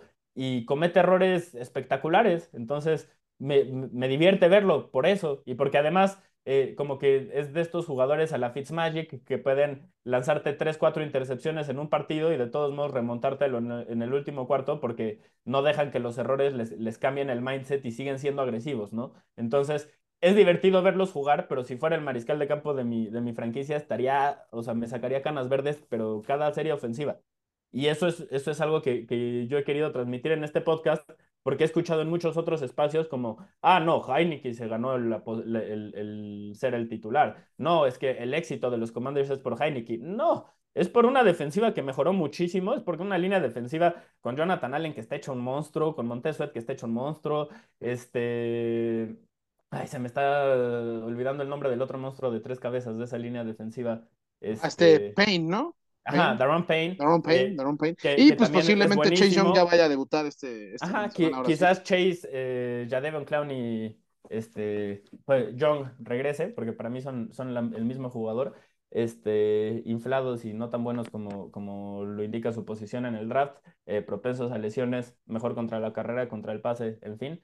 Este, pero la defensiva de los Commanders es la que mejoró y la que trae al equipo. Y además, háblame de las armas. O sea, tú, tú semana a semana te emocionas con las armas, entonces te paso la pelota, pero los Commanders son un equipo con mucho talento a la ofensiva. Sí, claro, Brian Robinson, Terry McLaurin, Jahan Dodson, el mismo Logan Thomas cuando está sano lo puede hacer bien, Curtis Samuel. O sea, Curtis Samuel, es Divo Samuel Light, este, pero muy bueno. Eh, muy light, pero, pero sí. muy light, es, que es, es, Divo Samuel antes de Divo Samuel, pero no tan efectivo como Divo Samuel. Entonces, y curiosamente tienen el mismo cositas, ¿no? Tiene, tiene cositas ahí, pero Santiago, la realidad es que los 49ers llevan siete victorias al hilo, gracias a que también han permitido menos de 17 puntos en toda esa racha.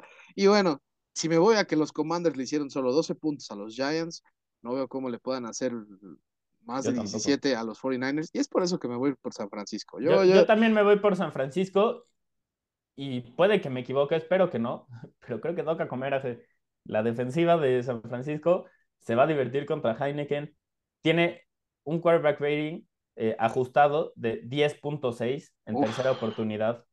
Eh, ajustado quiero decir, acuérdense, es, sacar, uno, es, sacar uno en el examen, casi casi. O sea, es, es mierda, es mierda. Este, 3.9 yardas por intento, eh, mm. completa la mitad de, los pases que intenta en tercera oportunidad y todas son la peor marca de la NFL para mariscales de campo titulares, salvo la última en la que solo hay dos mariscales de campo eh, un poquito más malos que, que, que Heineke. Pero pues es que yo realmente no, no veo, no, no, no veo qué es lo que te aporta este, este jugador. O sea, creo que la magia o, la suerte ya se le está acabando y es porque la defensiva cargaba con el equipo y cuando eso, cuando eso sucede, cuando eres un equipo que te carga la defensiva, tu margen de error es muy estrecho. Y Heineke eh, pues regala mucho, o sea, comete muchos de esos errores. Entonces, eventualmente iba a haber un juego en el que el otro equipo iba a poder aprovecharlo y sucedió en este juego porque ¿cuál fue la diferencia a, fin de cuentas? Si estuvo a punto de remontar y etcétera, etcétera, pero ya si vamos al resultado final, ¿cuál fue la diferencia? Que Heineke tuvo un fumble que recuperó Thibodeau para un touchdown. Y si eso no sucede, ganan los Commanders.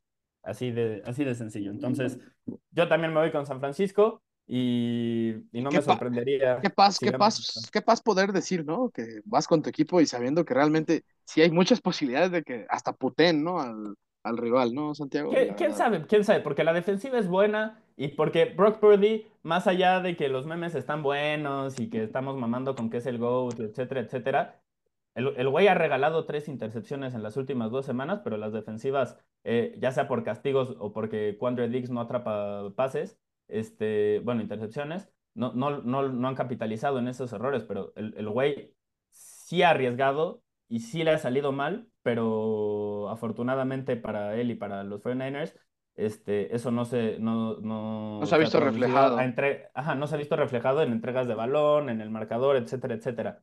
Pero una buena defensiva, yo creo que puede, que puede aprovechar esos eh, errores y la de los Commanders es una buena defensiva. Entonces, no me sorprendería que este sea un juego defensivo, eh, con varias entregas de balón de los mariscales de campo, en el que termina ganando el, equipo que cometa menos errores. Creo que incluso en eso, contra un novato de séptima ronda, Heineke tiene más posibilidades de cometer errores y por eso me voy con ellos, también porque creo que San Francisco es un mejor equipo, pero tampoco creo que sea, este, o sea, creo que la defensiva va a comer, pero tampoco creo que el juego vaya a estar pues, definido por demasiada diferencia. Entonces, ah. veremos qué, qué sucede. Y, y, hablando, y hablando de juegos de poca diferencia, Santiago, pues está un duelo, pues yo diría que el más interesante de los tres que va a haber el próximo domingo, el de Packers visitando a los Dolphins. Coincido. Un, equipo de Packers que todavía sigue vivo, todavía ahí como que está esperando un pequeño milagro, que las cosas como que se alineen para que las últimas dos semanas lleguen con reales posibilidades de todavía meterse a la postemporada contra unos Dolphins que siguen siendo equipo que está instalado en lugares de playoffs, el séptimo sembrado, si no me equivoco, pero ya con tres derrotas al hilo y además contra rivales que les dijimos, este era su examen final y no ha pasado Porque su racha de victorias fue contra rivales muy malitos. Entonces, venían pruebas importantes y han fracasado en cada una de esas pruebas. correcto, y pues bueno, Green Bay quedaría fuera con esa derrota y más una victoria de los Commanders, eh, pero tendría las mismas posibilidades de avanzar a playoff que los Commanders si es que ellos ganan y Washington pierde. Santiago es un duelo en el que Packers pues básicamente va a dar todo, ¿no? O tendría que dar todo para que pues al menos se vayan dignamente de esta temporada. Un ¿Sabes qué? Ajá. La ofensiva me ha, me ha gustado mucho ya que regresó Romeo Dobbs de lesión. Sí, lo, lo, buscaron más. Eh, oh, sí, sí y, y, porque además eh, Christian Watson y Romeo Dobbs son complementarios, no son receptores que, que sean redundantes, o sea, no, no tienen la, la, Sí, o sea, te ayuda a que varíe mucho la ofensiva. Exactamente, cada uno es bueno en cosas diferentes. Sí. Y, o sea, me, me, llama la atención, creo que, o sea, Green Bay me, me, gusta como proyecto a futuro, es curioso porque, porque los receptores son buenos, la línea ofensiva es decente. Eh, sería un buen lugar si le, o, sea, un buen un, spot para desarrollar un mariscal de campo si le dan una oportunidad a, a, Jordan Love. Me gustaría más que se fueran por ese lado en lugar de seguir intentando con Rodgers, pero entendería si lo, si lo hacen con Rodgers, porque además, por ejemplo, eh, pues él, él, ha criticado mucho a, sus receptores jóvenes durante la temporada en una clara falta de, liderazgo, pero en la que puede que tenga razón en sus críticas, diciendo es que se equivocan en las rutas, es que, etcétera, etcétera. No sé si viste eh, ahora en, el último juego, de, bueno, en el juego de la semana pasada, este, un pase que le lanza a Christian Watson, donde si Christian Watson corre la ruta correcta, atrapa el balón y posiblemente anote un touchdown. Posiblemente porque había defensivos en posición de detenerlo, pero sabemos que él es un jugador especial y difícil de, de taclear. Entonces le preguntan después de esa, este, de, lo que sucedió a Aaron Rodgers. Obviamente, habiendo ganado, pues es un tono diferente, ¿no? Estaba celebrando y así, y le dijo así como, ¿qué le, qué le quieres decir a Christian Watson en eso? Y dijo, hey, ¿quieres anotar touchdowns? Corre la ruta correcta. Es el mismo comentario que ha hecho toda la temporada pero ahora fue tomado de forma positiva porque ganaron y porque Christian Watson sí ha anotado varios touchdowns, ¿no? Entonces, quizás, quizás sí estamos viendo que no es un tema donde Rodgers haya perdido el, nivel que tenía, solo es un mariscal de campo que necesita confiar que vas a estar en el lugar correcto o no te lanza el balón, simplemente no te lanza el balón, se lo come. Sí, totalmente. Yo creo que al principio solo no había química entre él y sus dos receptores. Y, confianza, sobre todo confianza. Sí, confianza. Pero la química es parte de eso, no había, o sea, no había confianza porque no existía química, ¿no? Pero, pues, obviamente. Ese partido contra Dallas, como que al menos ya hizo que con Christian Watson eh, pues ya existiera esa, esa constancia de buscarlo un poco más, ¿no? Y, pues, con Romeo Dobbs fue así igual el lunes por la noche. Así que Packers, pues ya, eh, al menos buscará que no queden las cosas en ellos. Santiago, yo me voy con Dolphins porque si Dolphins pierde este juego, perdónenme, pero la locura que se va a hacer para ese último sembrado, bueno, sí, último sembrado, ah, que sería el tercer comodín, va a estar duro. Además de que sí creo que tiene mejores elementos ofensivos Miami. Ah, definitivamente, eso, definitivamente.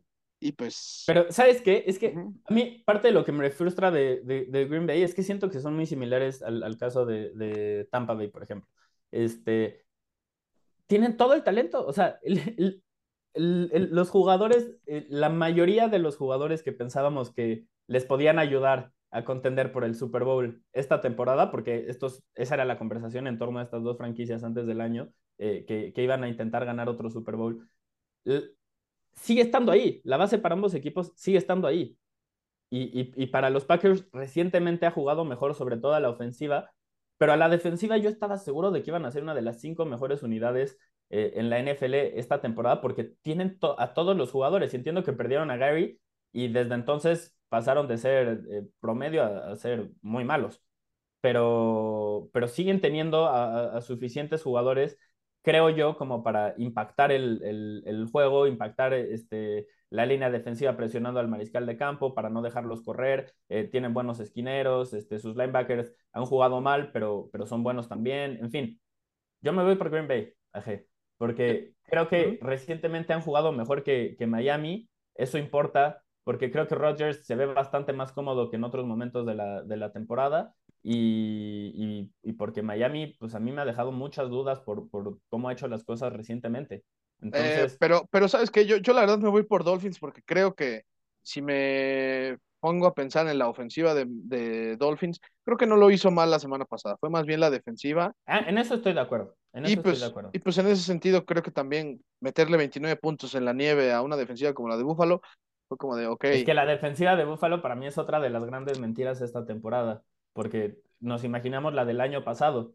pero tú, sobre todo en la secundaria, ve los jugadores que están esta temporada y los que están el año pasado y son casi todos diferentes. No, no, quieren ni siquiera usar a su, a su corner este, novato, ¿no? En este Elam, pero, pero yo sí, yo sí voy a darle este último, este es el, o sea, si pierde Miami este juego, también es como el caso como el de Dallas, no tienen, no van a tener nada que hacer. Exacto, para mí están en el mismo barco, para mí están en el mismo barco, tal cual. Eh, y solo para, para cerrar este, el análisis de este juego, eh, Crosby, el pateador de, de los Packers, que siempre le quiero cambiar el, nombre a Matt, no sé por qué, pero Mason Crosby, este, se convertirá en el jugador con más participaciones en la historia de los Packers, superando a Brett Favre en este partido. Así que, ojo a eso, algo que resaltar. Eh, es un jugador histórico y, pues sí, interesante, interesante esa parte. Ahora sí, pasando al juego de excepción de la semana, estamos hablando de, que Green Bay y Tampa Bay eran muy similares, pues Buccaneers contra Cardinals es nuestro, nuestro juego de excepción de la, de la temporada. Tom Brady tiene siete entregas de balón en sus últimos tres juegos, después de haber registrado solo cuatro en los primeros once. solo en el partido pasado tuvo la misma entrega, cantidad de entregas de balón que, en las primeras 11 semanas de la temporada. Es, o sea, ¿qué está pasando ahí? Sí, pues, por favor, compárteme qué está pues, pasando ahí. Pues, Ayúdame a entender. Ya, ya hablé un poquito de eso el, martes pasado para que no nos no hayas escuchado las tendencias de la semana, pero, pero la realidad es que Tom Brady de sus yardas que tiene por aire, porque mucha gente sigue diciendo, ah, es que está en el top 5 de, de pasadores en cuanto a yardas por aire, sí, pero ¿cuántas han sido consentidos? O sea, muchas son porque pierde el balón y después de repente le... Tiempo basura, ¿no? Ajá, exacto, exacto. Son así como las que va como las que está haciendo Mike Evans, ¿eh? que está a 112 de llegar a las mil por noveno año consecutivo. Y seguramente lo va a hacer. Pero ¿cuántas de esas realmente son productivas, Santiago? Ese es el problema, porque también... No, ¿y cuántos errores han cometido? Sí, y como, y como la verdad no, el ataque terrestre no ha sido el mejor, creo que solo hubo un juego donde sí rifó un poquito, que fue contra Seattle, y fue justo cuando tú dijiste, es que esta, es que esta defensiva terrestre de Seattle es de las peores, o sea, le, ¿cuánto le permitió a Tampa Bay, no? Que no, no le corre a nadie. Eso creo que le pone presión de más a Tom Brady para que lance. Para que vean que no me caso con mis narrativas, ¿eh? Porque yo me gustó lo que estaba haciendo Seattle, empezó a mejorar y en cuanto vi que, pum, ya no estaban haciendo las cosas bien, lo dije como tal. No, sí. o sea, no, no, no es algo de que di, ah, dije esto al principio de la temporada, entonces lo tengo que mantener porque esa fue mi postura. Pues no, se vale evolucionar y cambiar la opinión basado en la evidencia que se le presenta a uno. Así que. Sí, sí, sí. Ahora, habiendo dicho todo esto malo de Tampa Bay, si pierden contra los Cardinals, o sea, nos, damos un tiro, cancelamos esa división y no mames, porque. sí, ya, que, abran, que abran. Que abran como. No sé, que un comodín sea, sea local o algo así, porque la neta, qué, qué, qué injusticia, ¿no? Eh, yo me voy con Tampa porque Además van contra un equipo que no sabe ganar en casa, Santiago. Creo que ha ganado uno en los últimos 13, ¿no? Sí, es no, una locura. Y que e, está no solo sin su mariscal de campo titular, también sin el suplente. Sí, va a estar... Van a jugar con Trey McSorley. O sea, ayer vimos a Straveler. Para mí Straveler es mejor que, que McSorley. O sea, McSorley es la versión light de Straveler. Entonces, eso les dice todo lo que opino de McSorley, porque los dos son limitadísimos. Y de nuestro pick de esta semana, ¿no? Que pues, para bien o para mal, creo que ambos confiamos en que la defensiva de Tampa sí es una cosa que sí merece ir a, playoffs, o sí tiene elementos como que sí, pues merecen estar en playoffs. Sobre todo por Vita Bea, o sea, yo quiero abrazar a Vita Bea y decirle, no es tu culpa, güey. Neta, no es tu culpa. Pero, pero bueno, también hay que decirlo, si Tampa Bay gana este juego, probablemente sea la victoria que ya les asegure este, la, división. Más allá de que no lo haga de forma matemática, porque no creo que ningún otro equipo pueda superar el, total de, de victorias que conseguirían de siete. Sí, sí, sí. Yo estoy totalmente de acuerdo. Así, ya, así de ridículamente este, mala es esta división. Y hablando de juegos eh, pues, negativos o algo por el estilo, Santiago, vámonos con el relevante de la semana. Falcons Ravens, unos Ravens que lo más seguro es que vayan a jugar otra vez sin Lamar Jackson. Que de hecho, si, si no me equivoco, creo que ya está lo confirmaron, ¿no? A Tyler Huntley. está confirmado. Tyler Huntley va a ser el coreback titular.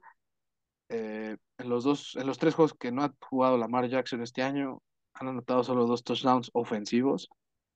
Así que eh, hay un meme muy bueno en Destino Canton en Instagram sobre eso.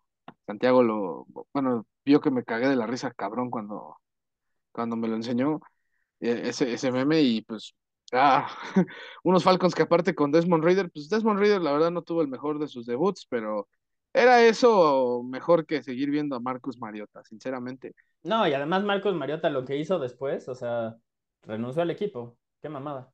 sí, sí, sí. Este, y pues también... Lo, que sí me llama la atención de los Falcons, tuvieron una jugada, un acarreo diseñado para Desmond Reader. Es un güey con velocidad de receptor. Parece que se nos olvida. Entiendo que no mostró en el colegial eh, como la capacidad de improvisación cuando corre y es más como un corredor de, línea este, recta. Pero, pero tiene mucha velocidad, o sea, creo que de alguna forma deberías de estar intentando aprovecharlo, sobre todo cuando esa ha sido la base de tu ofensiva toda la temporada. O sea, Marcos Mariota era un corredor con, con un poquito de brazo, esa es la realidad. Entonces, eh, me, me, llama la atención la forma en la que están usando a, a Desmond Reader no sé si es para intentar forzarlo a que se desarrolle como pasador o algo así, o para evaluarlo de esa forma, porque ya saben que puede correr o, no sé, pero por ejemplo, pues Justin Fields nos tomó temporada y media ver su, verdadero potencial hasta que lo empezaron a utilizar con, las piernas. Entonces, eh, ojalá y, eso es algo, sea algo que mejore para Desmond Reader y, los Falcons, pero pues al menos en su primer start no, no pasó. Y con Baltimore, sí me llama la atención que he escuchado mucho en, los medios gringos eh, recientemente a la banda decir, no, es que Huntley no ha jugado tan bien como la temporada pasada, por eso están perdiendo los Ravens. ¿Se les olvida que, perdieron todos los juegos en los que no estuvo Lamar Jackson la temporada pasada? No, Huntley está jugando tan bien como la temporada pasada, solo que está teniendo el mismo, o se, se está enfrentando a la misma limitación a la que se enfrenta Lamar Jackson constantemente, al hecho de que su único receptor decente es Mark Andrews y es muy bueno, ¿no? No, no quiero que otra vez eh, eh, este podcast apoya y, respeta mucho a Mark Andrews, pero fuera de eso, no hay nada, no hay absolutamente nada. Sí, no, este, este Duvernay, también está fuera el resto del año. Bueno, no, al, menos el resto de la temporada regular sí va a estar fuera. O sea, Huntley yo creo que podría ser titular en algún equipo. Para mí es uno de los 32 mejores mariscales de campo de, la NFL, así como lo dije con, con Gardner Minshew. Eh, solo que pues nadie, nadie se enteró hasta que jugó en, lugar de Lamar Jackson la temporada pasada, ¿no? Pero, pues, si, si él se, se ve así delimitado con esta ofensiva y, y, los Ravens, este, incluso con Lamar Jackson se veían como una ofensiva limitada, pues, carnal, es por algo, o sea, tus receptores son mierda, esa es la razón. Esa es la razón de que el equipo se vea tan mal. Y a mí es, o sea, por eso yo, yo estoy enojado con los Ravens desde la agencia libre que, que no sumaron a nadie, desde que se deshicieron de Marquise Brown en, el draft y, su solución fue elegir como a 40 las cerradas en el, eh, eh, este, en el draft para sustituirlo. En fin, este es el resultado. Este es el resultado, por esto lo, los ponemos en el juego irrelevante, porque los Ravens ofensivamente, fuera de J.K. Dobbins desde que regresó las últimas dos semanas, poco y nada. Sí, Sí, solo creo que el único juego donde rifó fue contra Steelers, que fue, y eso pues, también la defensiva creo que robó balones eh, ese, ese juego para pues, ayudar un poco a la, a la narrativa de la victoria de, los Ravens, pero sí, no, no, este juego también es totalmente infumable. Yo me voy a ir con Falcons, yo me voy con Falcons, la neta, Esta, semana estamos en desacuerdo en varios, ¿eh? Eso me Sí, sí, sí, eso, eso también me late. Santi se va con los Ravens.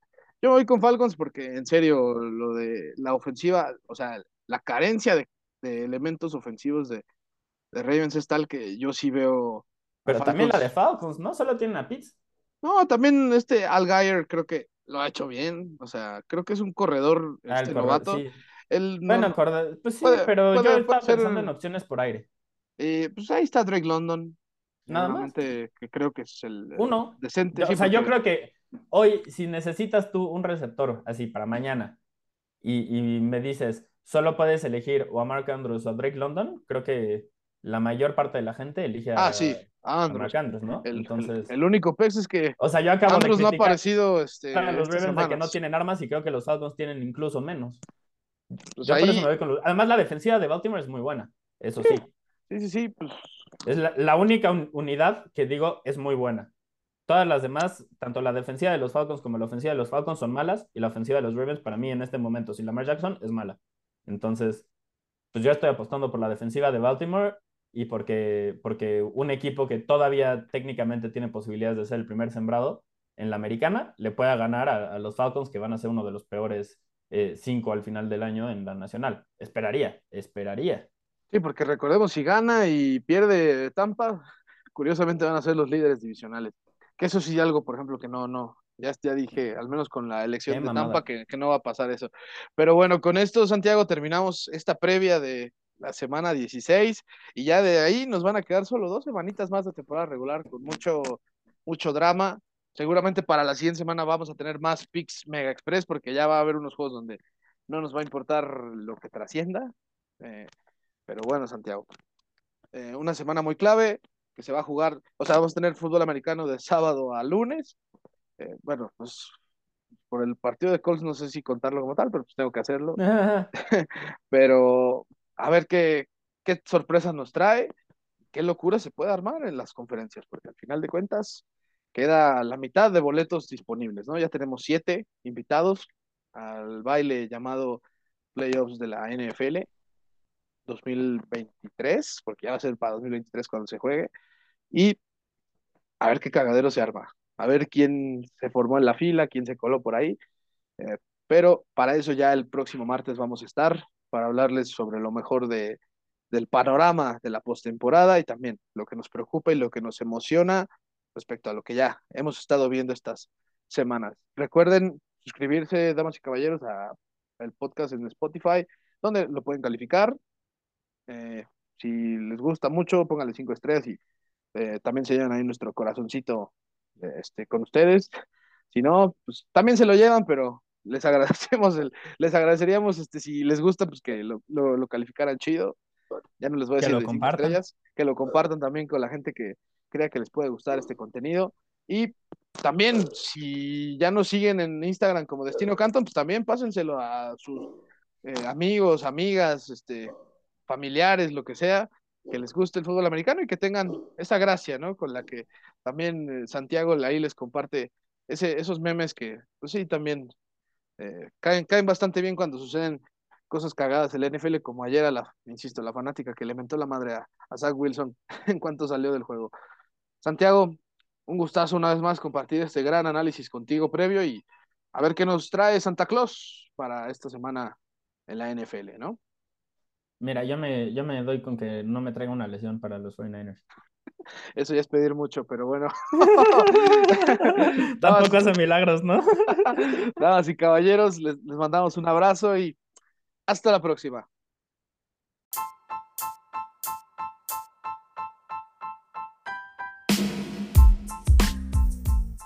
Gracias por acompañarnos en Destino Canton. Recuerda suscribirte al canal en Spotify y en Instagram también nos puedes encontrar como Destino Canton. Ahora sí, a seguir rugiendo con la NFL.